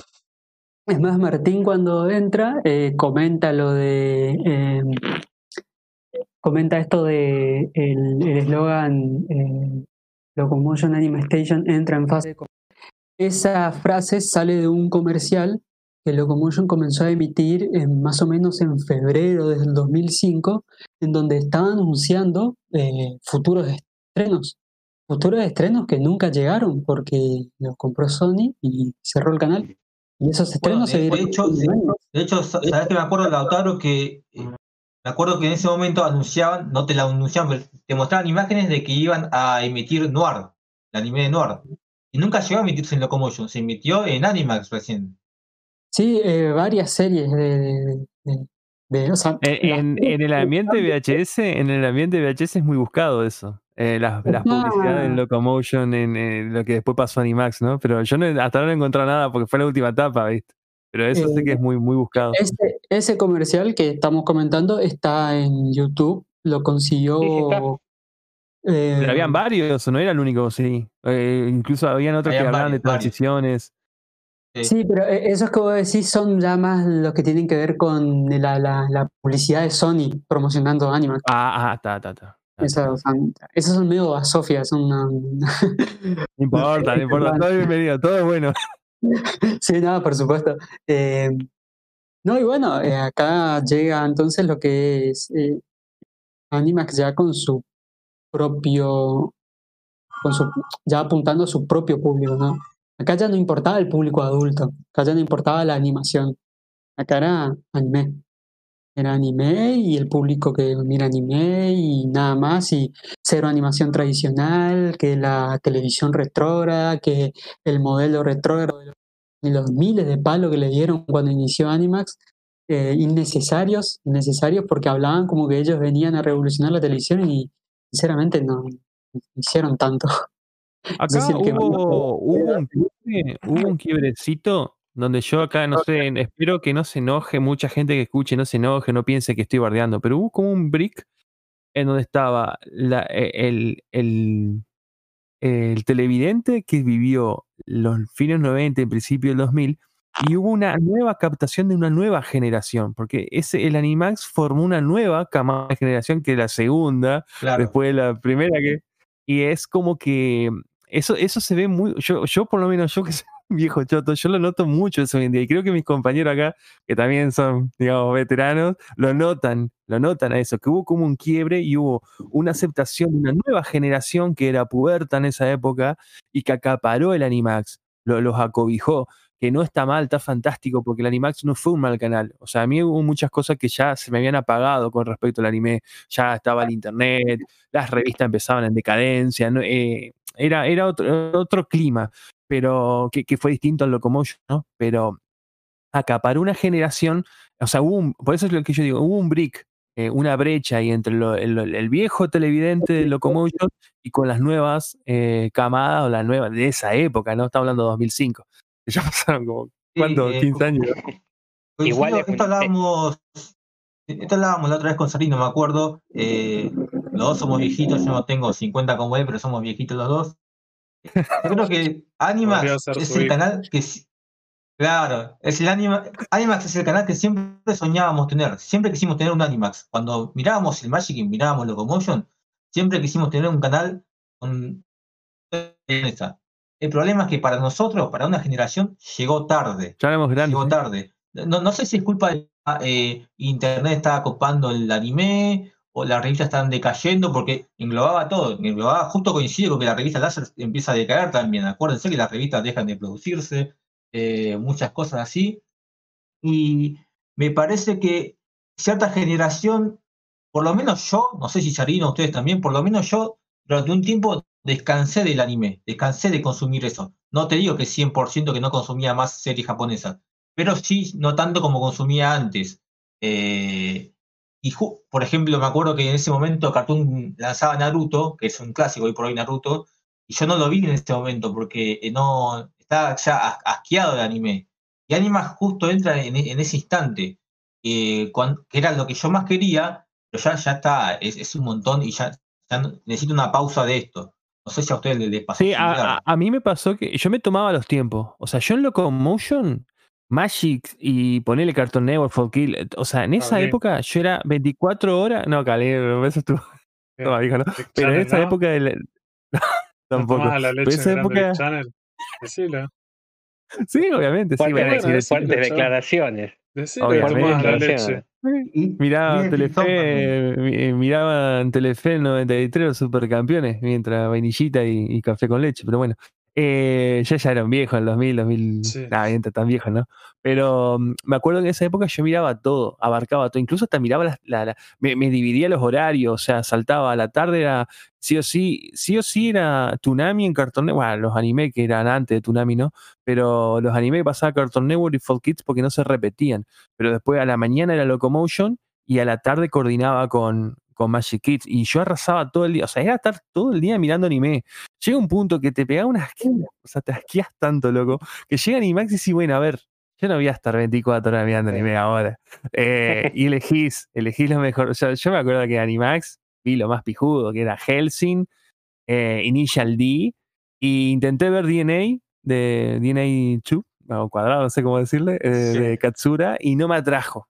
La, creo que fue muy sobrevalorada en su época. Bueno, después como también no soy muy amante de Gans, pero bueno, Gans también tuvo su particularidad que, que lo pasaban a cualquier hora, man. Y creo que, creo que ¿cuál sería? ¿Cuál era el Evangelion de Animax?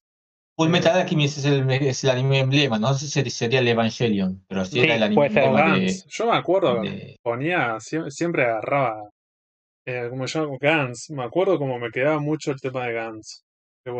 Yo me acuerdo que la, la novedad de adultos fue Helsing también a la noche, que era los jueves a la noche. Pero algo curioso que pasó con Guns y con Full Metal Panic Fumofu, decía Fumofu, no sé por qué no pasaron lo original Fumofu, de la parodia.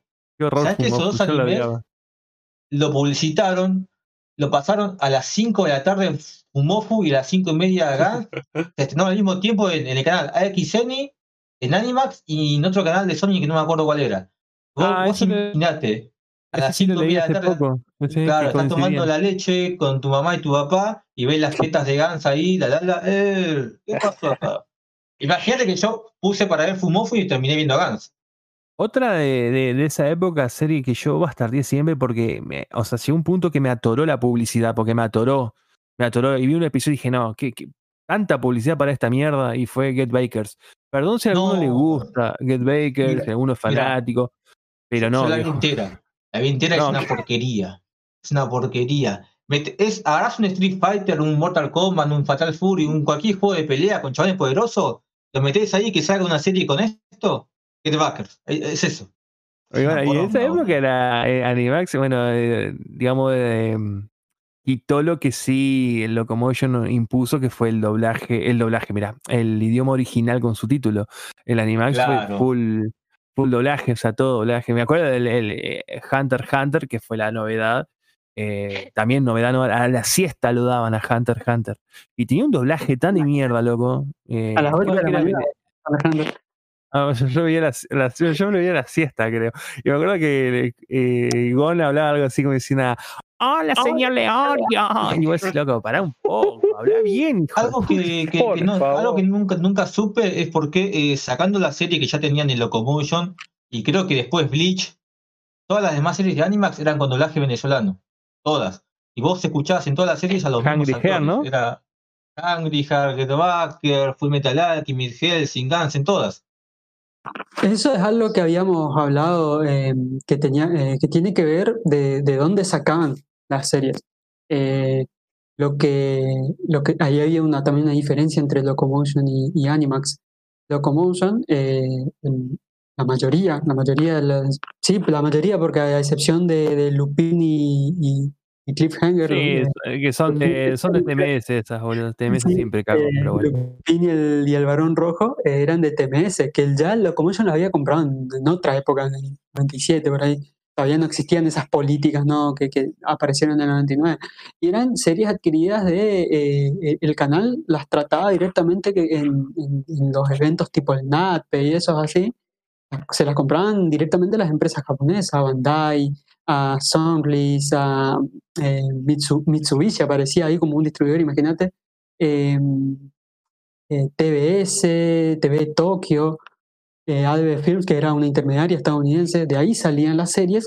¿Y qué pasaba con esas series? Venían em, en crudo, no había créditos localizados en los opening y ending, no había doblaje. Entonces, el canal, ¿qué tenía que hacer? Mandar a hacer su, el doblaje ellos mismos, ¿sí? enviarlo a un estudio mexicano, que la mayoría se hicieron en México, los últimos animes lo hicieron en, en Argentina, o subtitularlos.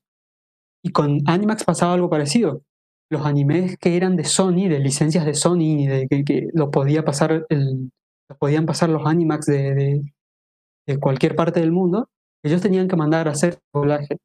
Y ahí se hacían en Venezuela. Los animes que había comprado Locomotion y que se lo quedó Animax también se mandaron a hacer en Venezuela. Sin embargo. Que ver, ¿Tendrá que ver que es porque las oficinas se mudaron de Argentina a Venezuela? O. Eh, digo, estoy hablando de los de Animax. Sí, sí, puede ser, pero más tiene que ver eh, con respecto a qué negociación tenía Sony ahí con los estudios de Venezuela. Ah, porque vos tenés. Pero puede, tener que ver, sí, Germán, puede tener que ver, porque muchas veces se busca eh, utilizar los recursos locales. Entonces. Sí, sí, todo ahí a mano, digamos. Sí, el Locomotion, por ejemplo, estrenó Lane, Alexander, Jane Shaft, Arjuna, X-Driver, todos con doblaje argentino porque en esa época, eh, como el, que era Pramer, el que estaba en esta cuestión de la programación y eso de, manejar, eh, se utilizaban los recursos locales y Pramer estaba acá en Argentina. Hasta en em, eso llegó a innovarlo como Johnny, la puta madre. Que otro canal no lo tuvo. Cada día lo más, cada día lo más a Locomotion. ¿Viste? Y, ahí, por ejemplo, ustedes se deben acordar de esos segmentos que, de Animax que había en la mañana, eran todas series, eh, tipo series de acción eran, que ahí había varias de Leiji Matsumoto y todo eso, y tenían todos doblajes mexicanos porque eran series que Animax adquiría de, distribuidores locales, distribuidores latinoamericanos que traían la serie, las mandaban a doblar y se las vendían a los canales. Y eso lo como yo no compraba por lo general. Entonces ahí vos tenés Hunter Hunter con doblaje colombiano. Eh, tenés eh, estas series, eh, Game Awards, un par de series ahí extrañas, eh, con todos con doblaje mexicano, Bleach con doblaje mexicano. Eh, Evangelion, por ejemplo, fue uno de los pocos doblajes hechos por Animax, hecho en México. Em, entonces ahí por, por eso habían eh, esa Ah, ¿tuvo, otro doblaje Evangelion en, Animax? Claro, porque ah, Animax trae la versión eh, Renewal, que es la, la versión medio extendida. Ahí tienes, Fede, mirá, para hacer un especial Evangelion, ¿eh? ¿Está en Netflix, Lautaro?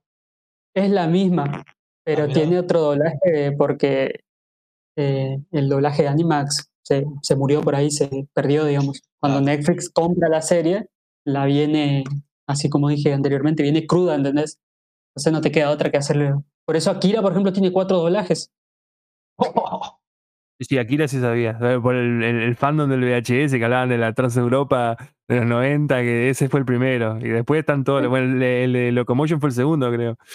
¿Y tiene uno sí, no sé, no? el segundo, el tercero.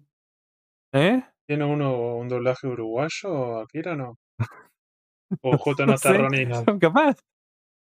Para que nos digas. Está Ronnie, eh, sí, otra cosa del animal que a mí también. confirma. E-, había un uruguayo, así, te lo confirmo. No, no pregunto. Vos sabés que mm, eh, algo que también me, me, llamó la atención Animax. Eh, a ver, yo en el Locomotion no, no, no, me gustaba mucho. Yo mucho no soy muy, muy de la música nacional, todo eso. No es que sea, a ver, eh, antinacionalista. no, no, me, no, me, no me traía mucho lo que era Miranda y eso, esa música, ¿no?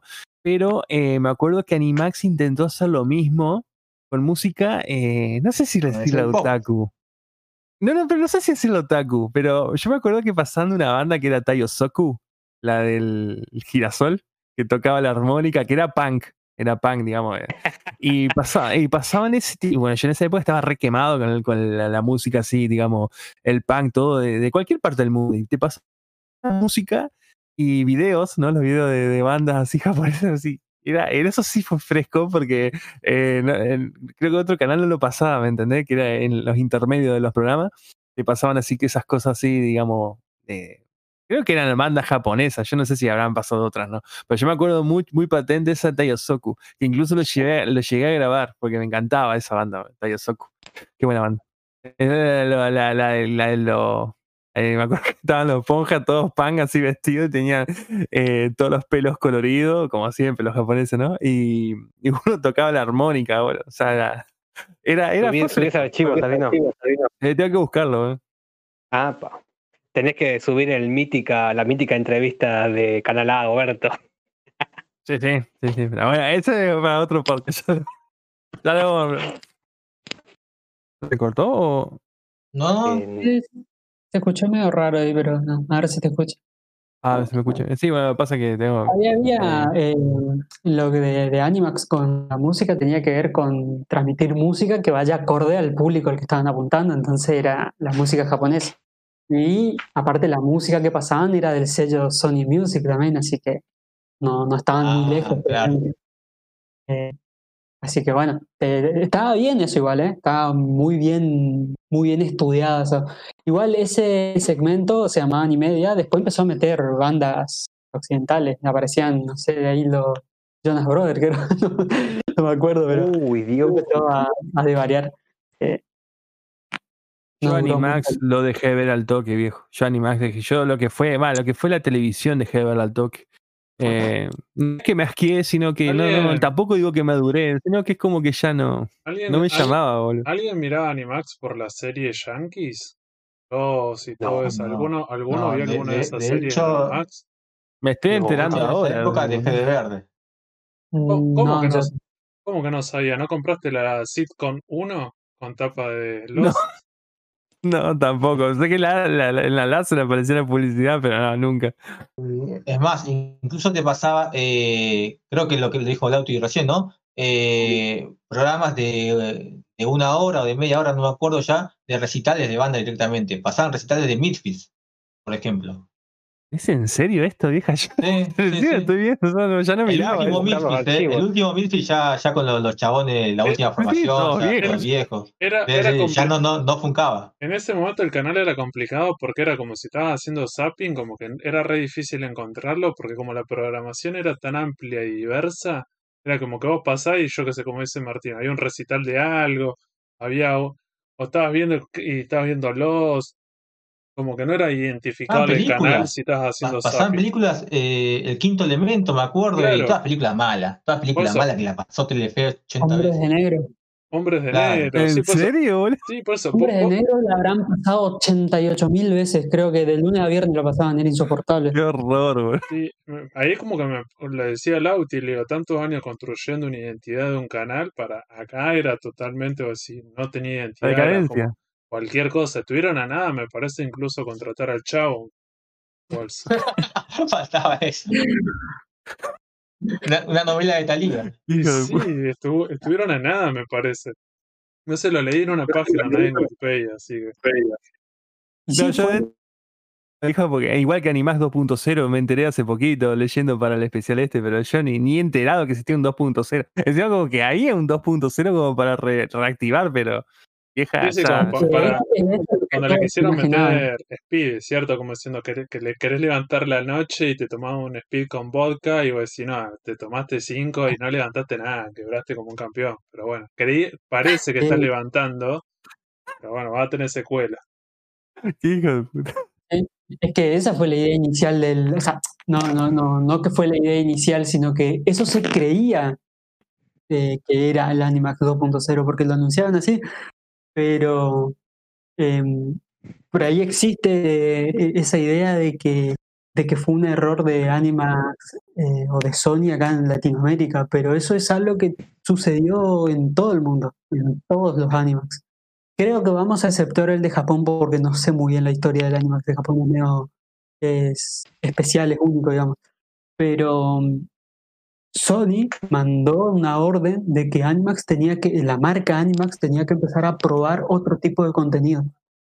Y tuviera mejor idea que empezar a probar con contenido estadounidense, porque bueno, Sony Entertainment prácticamente produce eh, serie Elevation, película en Estados Unidos, entonces empezaron a meter eso. Claro, sí, y el sí, Animax tenía. 2.0, sí, el Animax que se lanza en mayo de 2008, eh, te anunciaban eso, el estreno de Martes Imperdibles con Evangelion, eh, ay, no me estoy acordando de otra serie, ah, Bleach, Helger, pero junto a ese Animax 2.0 aparece Reciclo, se llamaba un bloque de películas.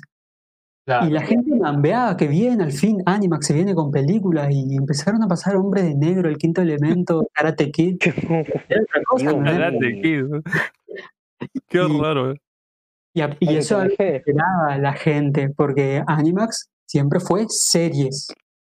Y fíjate que en la misma láser le preguntaban, ¿el canal en algún momento va a empezar ovas, eh, películas, que hay mucho de ese tipo de material? No, no, Animax está enfocado a las series.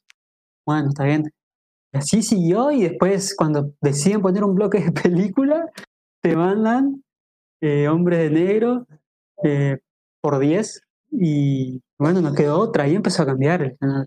Después llega Lost, innecesariamente porque ya se pasaban en Exen, creo, y empezaron a de a poquito. 2009, por ejemplo, fue el momento en el que el, canal cae. En 2009 van a llevar estrenos, estrenos, todos series yankee pero comedias adolescentes encima, esas, con, esas series que preferís romperte la cabeza contra la pared antes que sentarte a mirarlas porque son series huecas. ¿Llegaron, ¿Llegaron a pasar Rebelde Way? no, no. ¿Te acordás alguna de esas, Lauti, como para tratar de echarle tres paladas de tierra al canal este? ¿O no? Mira, me acuerdo, por ejemplo, de. ¿Conocen eh, la película Crueles? Sí. ah, bueno, mm. vieron que hay una, vieron que hay una serie. ¿Esa serie pasaron? Hay una serie basada en esa película, bueno, ahí tenés una. Después tenés, por ejemplo, no sé cómo se llama en, español, es That Seventeen Show o algo así, creo que se llama, también es una, una, una comedia. Eh, ah, para eso, eso era una, tipo una, una sitcom, ¿no? Esa That's 70 Show, le digo yo. That's 70 Show, sí.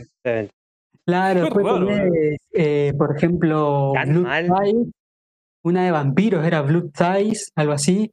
Eh, mira, para darte una idea, pasaban dos o tres realities adquiridos de MTV, para que una idea.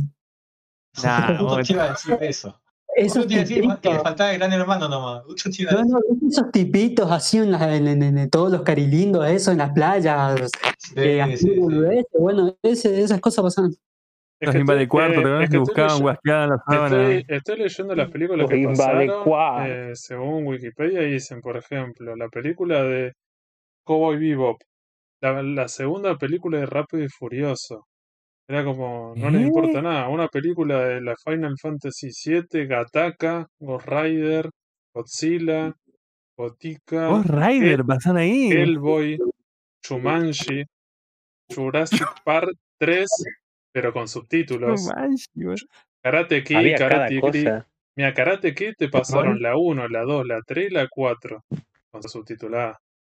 Confusión, confusión. ¿Se, dieron cuenta cómo las corporaciones terminan acaparando, comprando y cagando todo? Lo masacran las grandes corporaciones, las grandes licencias, las grandes marcas.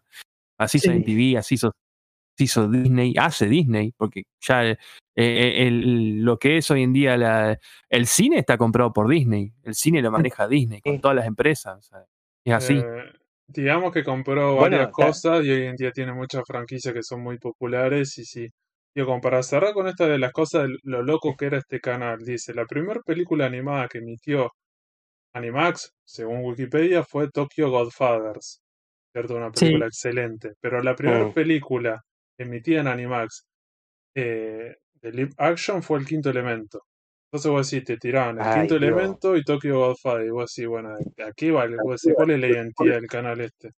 Vos fíjate que las películas que transmitieron son de distribuidas por Sony. Y es más, esta es la cerecita del postre. A la peli de Cabo Vivo la transmitieron subtitulada, pero con doblaje en inglés. No, ah. Dios mío. Raro, eh. Cuánta mal, cuánta uh, mal Pasaron Ultraviolet y las dos películas de Triple X con, la del con el pelado este. Vin Diesel. Silent Hill. No. Todas las películas de Spider-Man. Las de Spider-Man. Las tres películas de, Terminator de ese momento. Cada vez como era. Es lo que dice Lauti. Era como diciendo, bueno, tenemos un catálogo de cuestiones. o sea, de, de material distribuido por Sony, bueno, ya fue, mandale. Era esa justamente la, la, la, idea.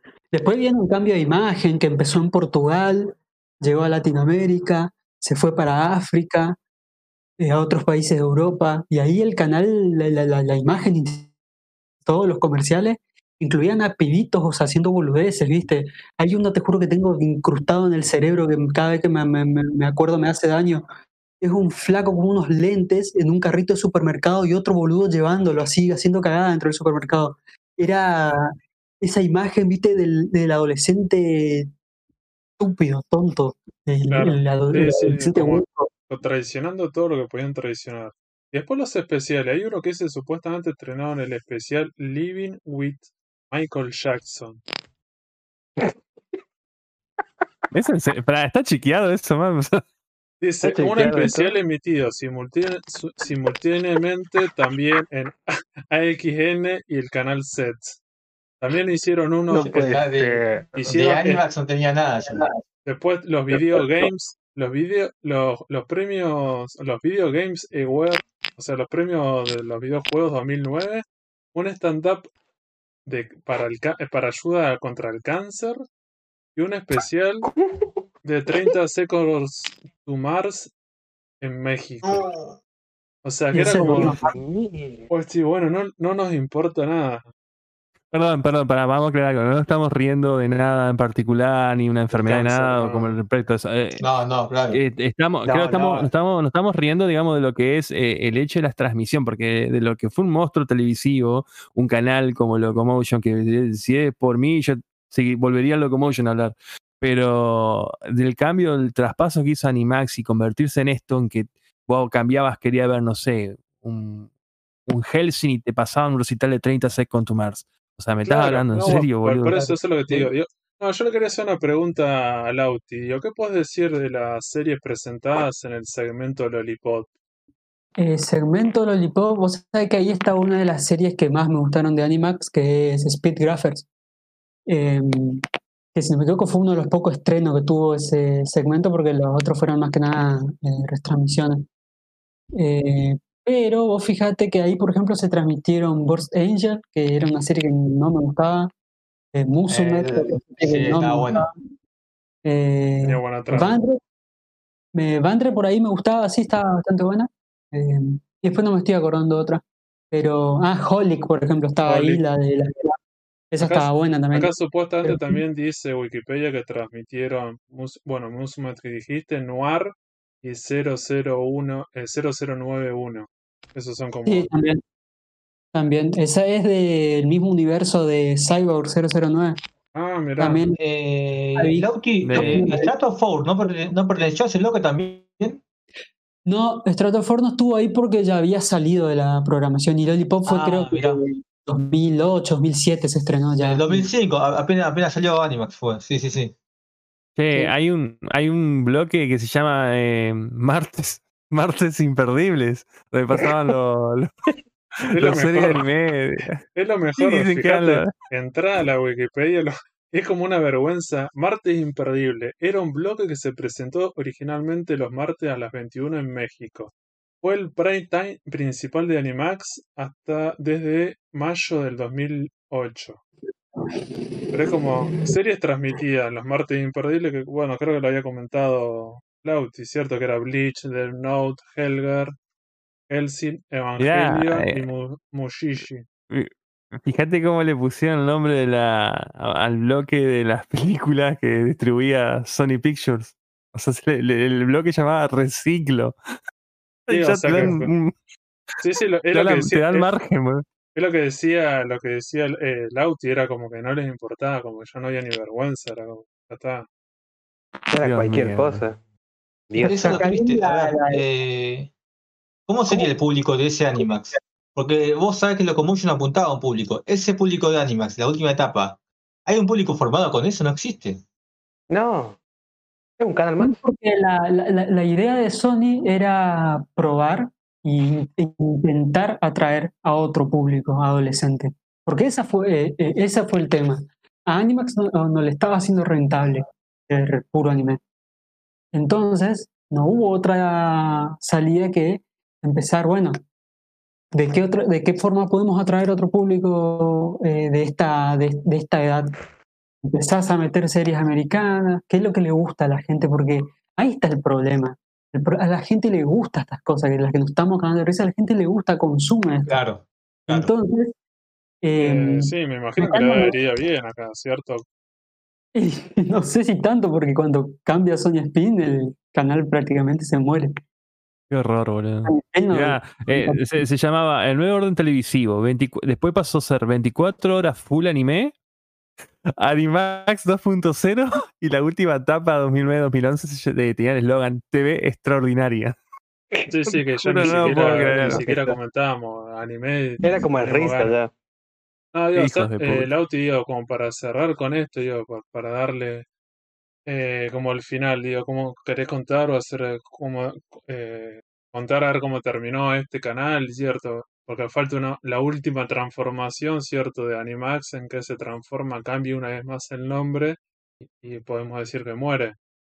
Sí, como veníamos hablando, Animax empieza con sus intenciones, ¿no? De seguir eso que había empezado Locomotion.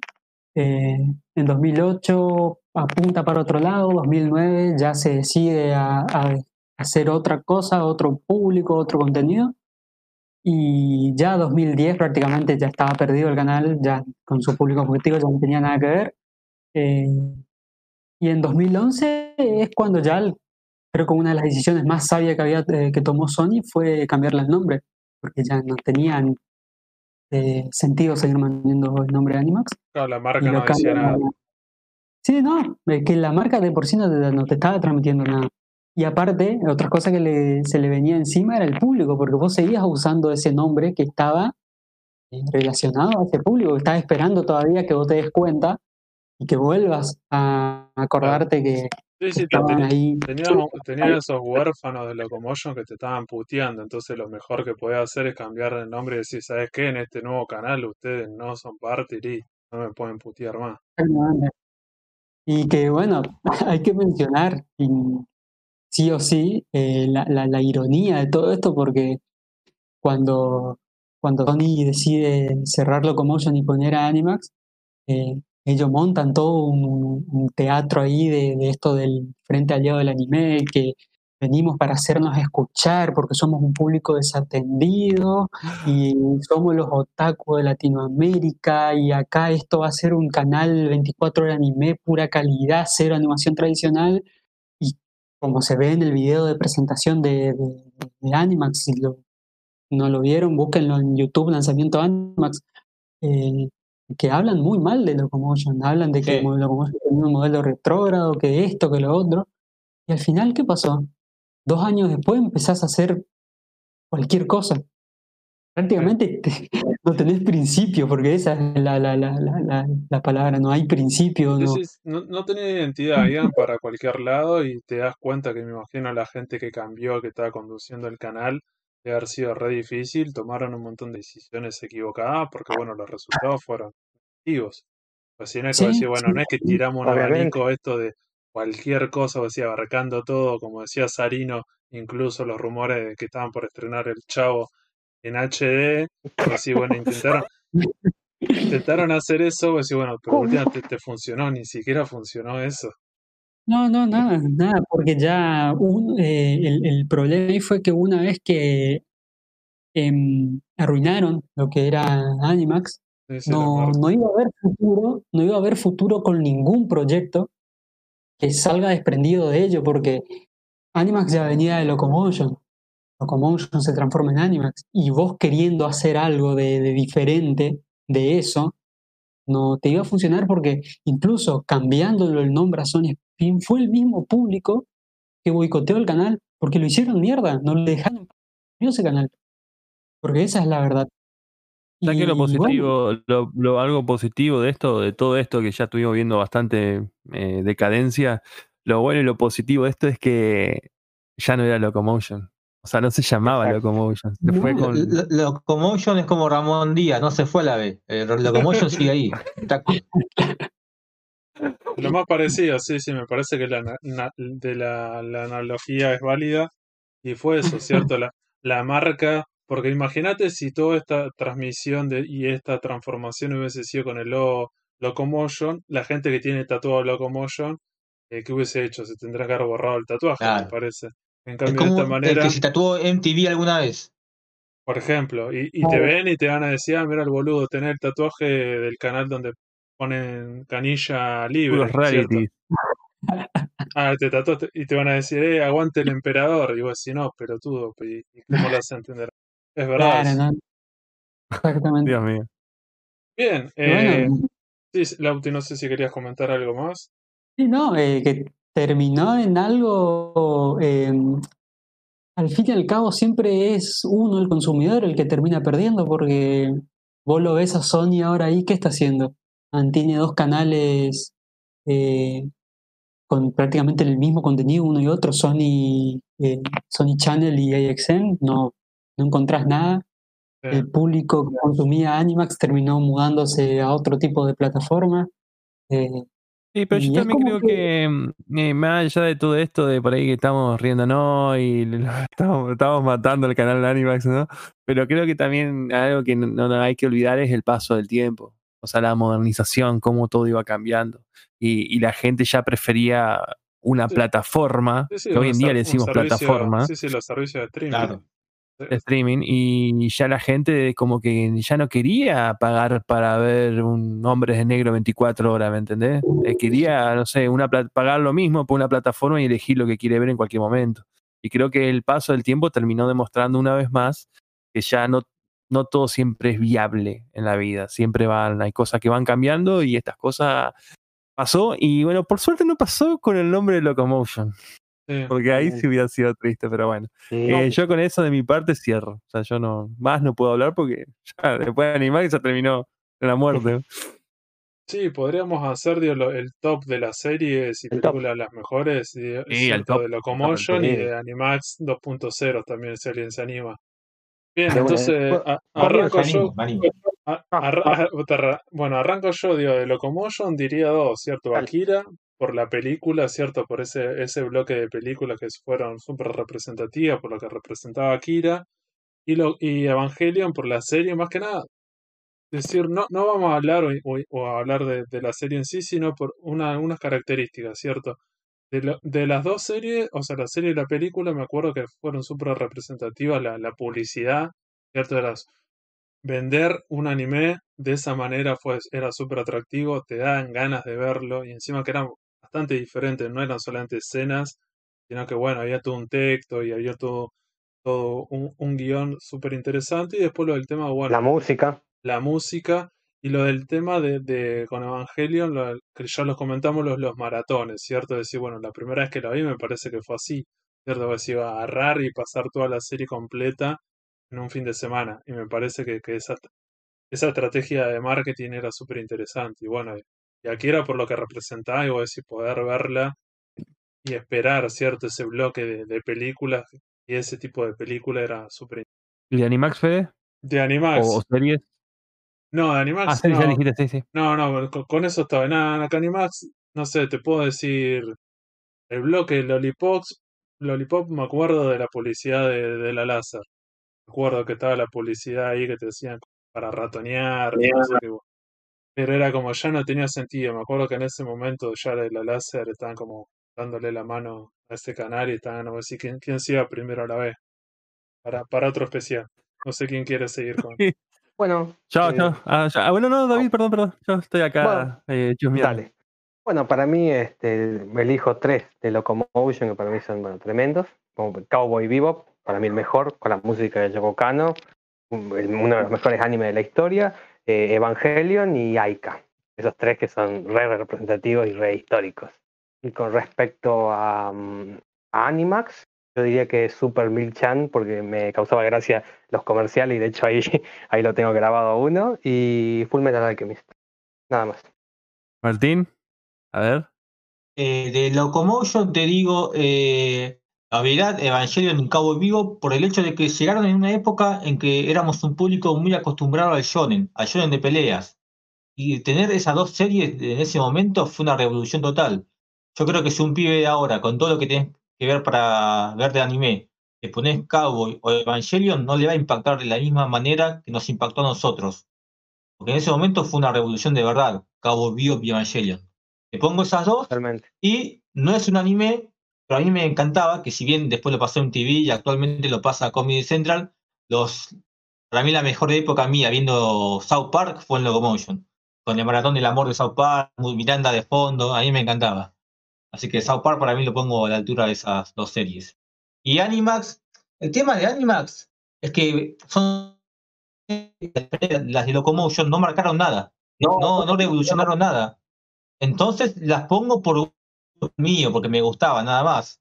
Te diría eh, Gans, la pongo en el número 3 a Gans porque hablamos de anime, si es manga, número 1, olvídate. Eh, Full Metal Alchemist y Hungry Heart. Pero como te digo, gusto personal, ya no es motivo de que esto marcó un antes y un después ni nada de eso.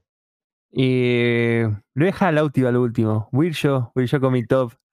Mi top de, de Locomotion. No, dale, eh, dale, dale. Para, para mí, la, las tres mejores series. Yo lo voy a hacer distinto. Bueno, si Lauti me quiere copiar, no hay problema. Yo lo voy a hacer distinto. Yo voy a hacer. Las tres mejores series para mí de Locomotion fueron por lo que significaron. Yo sé que Evangelio de Cobo es la serie con la que el anime murió, en mi gusto personal. Ya después no, no, no hay otro anime que pueda superar eso. Eh, pero para mí las series significativas eran esas mañanas tan hermosas y el sentimiento que me generaban eran Saber Marionette, J y J2X, que las pasaban pegadas, eh, Blue Seed y Silent Mobius. No, no me pregunten, eh, bueno, Silent Mobius porque Kia Samilla que me encanta como dibuja. Y voy a agregar también lo que es un top 3, lo que es OVAs o películas. Y para mí, del Locomotion, lo mejor que vi en esos Japanimotion o Anima Film bueno, que más que nada Japanimotion era Aika, era Compiler o Compiler, como también de Kia Samilla, y um, Urotsuki Doshi al principio, cuando era medio así bien ese pseudo hentai, que era lo primero que nos pasaba. Y de Animax, solamente iba a decir serio porque yo viví poco Animax, iba a ser este Initial D, allá arriba, a la cabeza Initial D, y Helsing, que fueron los dos animes que más vi. Y um, no sabría qué otro anime porque, o películas porque no vi mucho esa etapa, así que no, la verdad que no. Haría un top 3 de la más poronga, pero no quiero, no quiero que fuera gente se enoje así que mejor la dejo ahí. Lauti, te cedo el turno vos. Eh, bueno, en primer lugar, eh, a Cabo y Vivo, claramente hablando. Eh, Cabo y Vivo no es mi favorita de Locomotion, es mi favorita de la vida, ¿queda claro eso? Eh, Evangelion y Serial Experiments Lane, en tercero lo pondría.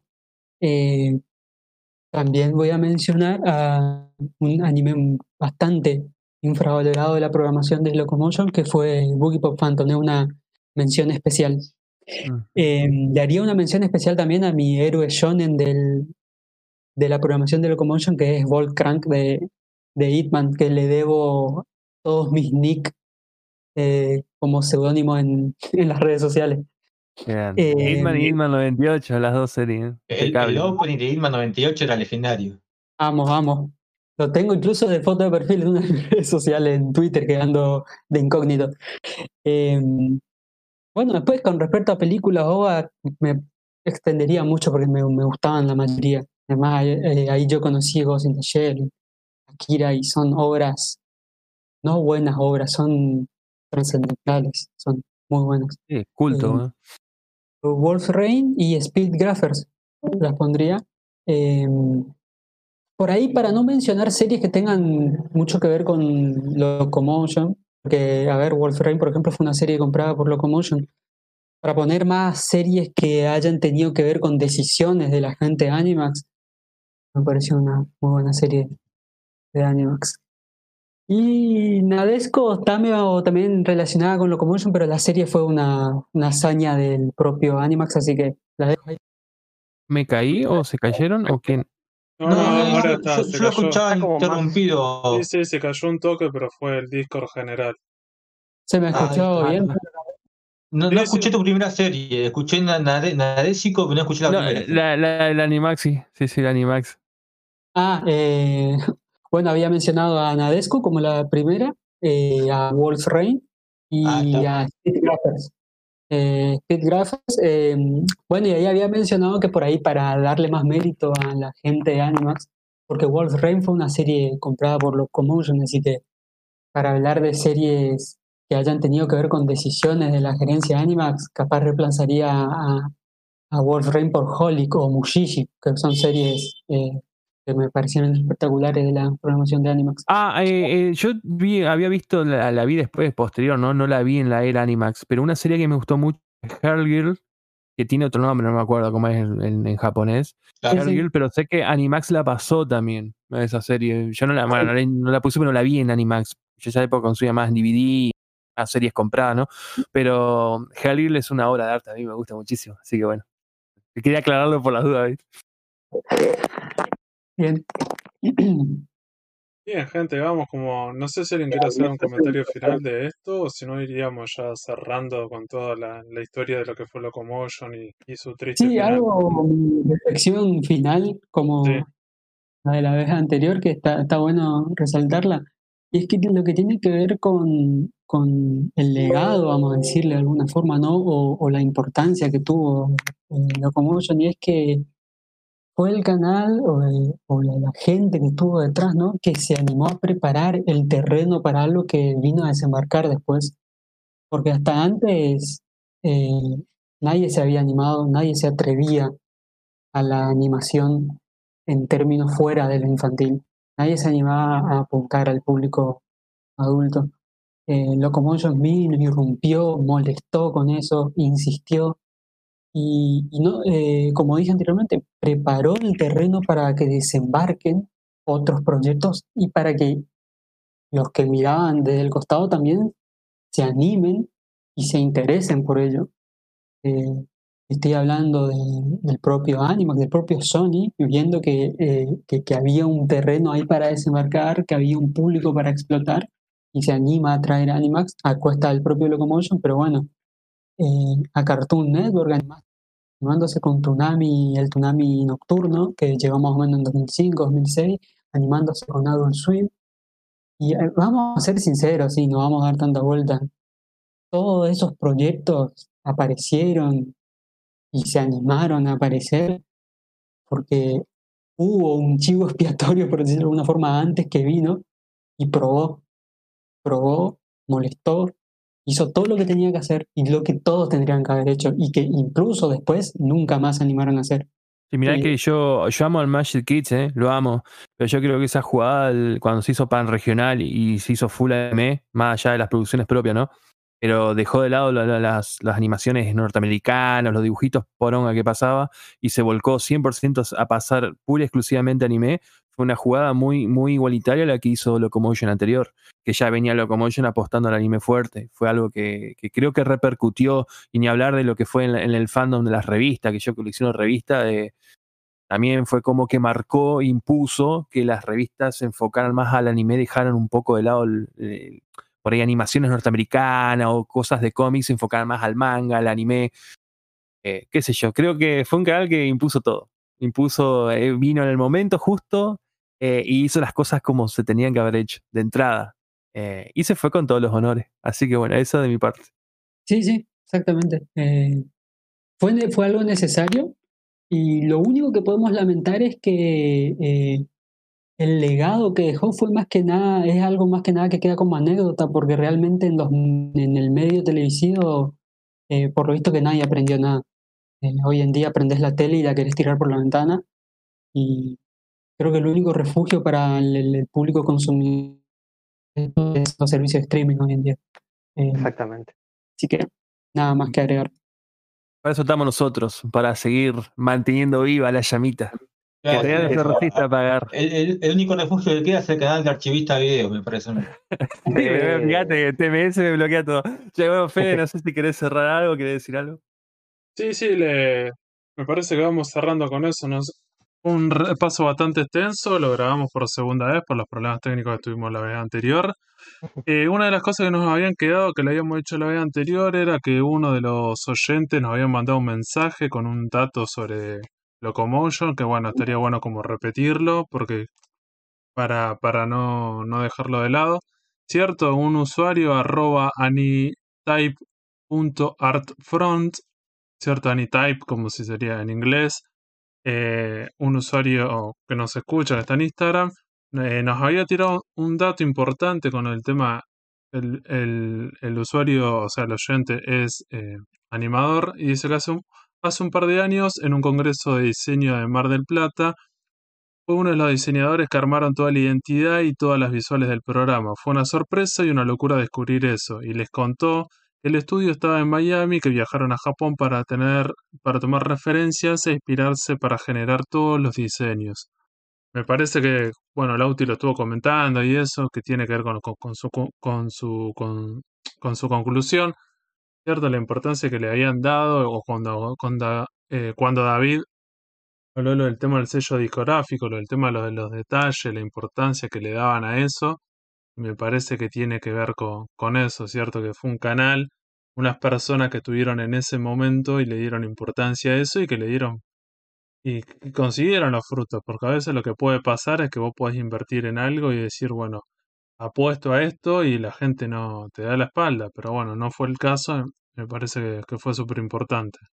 No sé si alguien más quiere hacer algún comentario o algo como para cerrar. Creo que ya está. Yo creo... ya dicho esto. Sí, así que bueno, muchísimas gracias David, el saxofonista, ¿cierto? Por haber participado por segunda vez eh, en el programa. Muchas gracias eh, Lautaro, ¿cierto? Lauti. Yo no sé si querés pasar tus redes y dónde te pueden seguir con tu proyecto, lo que estás haciendo en... la página. Sí, la, tu página de Facebook. Suelo, suelo pasarle material, me gusta pasarle material ahí a Lauti para, para el remover el avispero del Locomotion. Sí, eh, yo manejo una página en Facebook de Locomotion 2.0, es una página que heredé en realidad, no es un proyecto que comencé yo. Eh, y no, la mantengo, publico, no todo el tiempo, cada tanto. Mi idea es publicar cada vez que tengo algo interesante que publicar, no es llenar el inicio, es innecesario, así que la pueden seguir. Locomotion 2.0 está en Facebook. Bien, perfecto. Y bueno, y a David creo que ya lo, lo habíamos comentado la vez anterior, ¿cierto? Cuando participó, ¿cierto? Arroba David el saxofonista en todas sus redes. En todas las redes. ¿Cierto? En Tinder, eh, donde, en la plataforma que lo quieran seguir. Eh, en Badu, en Badu aparece. Badu, Tinder, incluso está en, en Grindr, ¿cierto? Creo que tenías un usuario ahí también con, con el mismo nombre. Pero, pero hablando en serio, este, bueno, cualquiera que quiera este, saber o adentrarse más en, en, lo que sería el tema de la música, de los openings, los endings, cómo analizar la música de, de las bellas melodías, como le decís vos, David, las bellas melodías, bellas. Bueno, melodías bellas. La mejor, La mejor, la mejor manera de definir la música de Yoko Kano es son melodías bellas, es así, o sea, melodías perfectas. Así que bueno, David el saxofonista en todas las redes sociales existentes del universo. Y bueno, pasar las nuestras, Fede, ¿eh? antes de las nuestras también. No, La, la, del Sucucho. La del Sucucho, ¿cierto? Toda esta información que estuvimos tirando les vamos a subir en el Instagram de Sucucho, ¿cierto? Vamos a tirar un par de imágenes y eso de las cosas que estuvimos comentando, porque también está bueno cuando ves las imágenes, escuchás, eh, volvés a recordar esas cosas, ¿cierto? Más que nada el consumo de marihuana en la adolescencia y en la edad, en la, en la, en la temprana adultez, que generan baches en la memoria. Y entonces, bueno, si ves un par de imágenes recordás estas cosas. Sí, sí, una vez que termine el programa eh, va a haber una, un sonido grabado, ¿cierto? Un locutor que pudimos contratar que va a tirar las redes sociales, ¿cierto? Donde nos pueden escuchar y donde nos pueden, donde nos pueden escuchar y donde nos pueden seguir. Así que bueno, muchísimas gracias David, muchísimas gracias Lautaro. Gracias Gracias por participar, Martín, digo, por haber pedido permiso que te lo hayan dado. Sabemos que es importante eso. y bueno, gracias, Sarino. Bueno, Sarino, yo que sé, Sarino, lo importante es lo del tema del chino, ¿cierto? De que el chino te dio permiso que te haya dejado estar en tu casa hasta esta hora. Compré, compré todo hoy a la mañana, man. Cuando salí a trabajar, compré mi birrita, mi comidita, sí, sí, así que ahora estoy instalado acá. sabemos que tenés los horarios bastante estrictos con el tema del chino. Tengo mi chino amigo que a las 9 cierra, entonces tengo que comprar todo él. Qué raro que cierren tan temprano, porque por lo general sí, es muy raro eso. muy raro, así que, la nocturnidad. Y voy, a, voy a invitarlos, quiero también aprovechar e invitarlo a David y a Lauti para más adelante. Ahora estamos abarcando cosas acá en el podcast, digamos, más eh, generales, ¿no? Como canales y géneros, pero eh, seguramente lo estemos llamando o invitando si quieren para futuros especiales como el de Evangelio no Codo Vivo. que se van a venir, eh, se van a venir. esto esto con los simuladores, cuando participan están comprometidos a participar en futuros casos. Es así.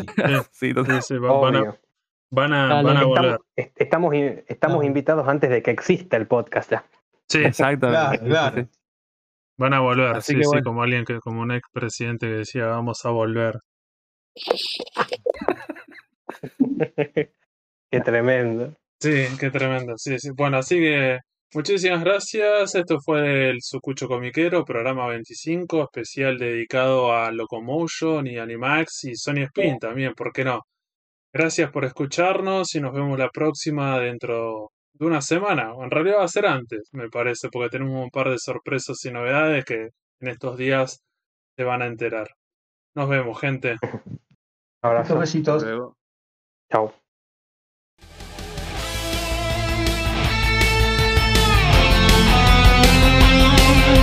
Seguinos en Instagram y Facebook como el Sucucho Comiquero.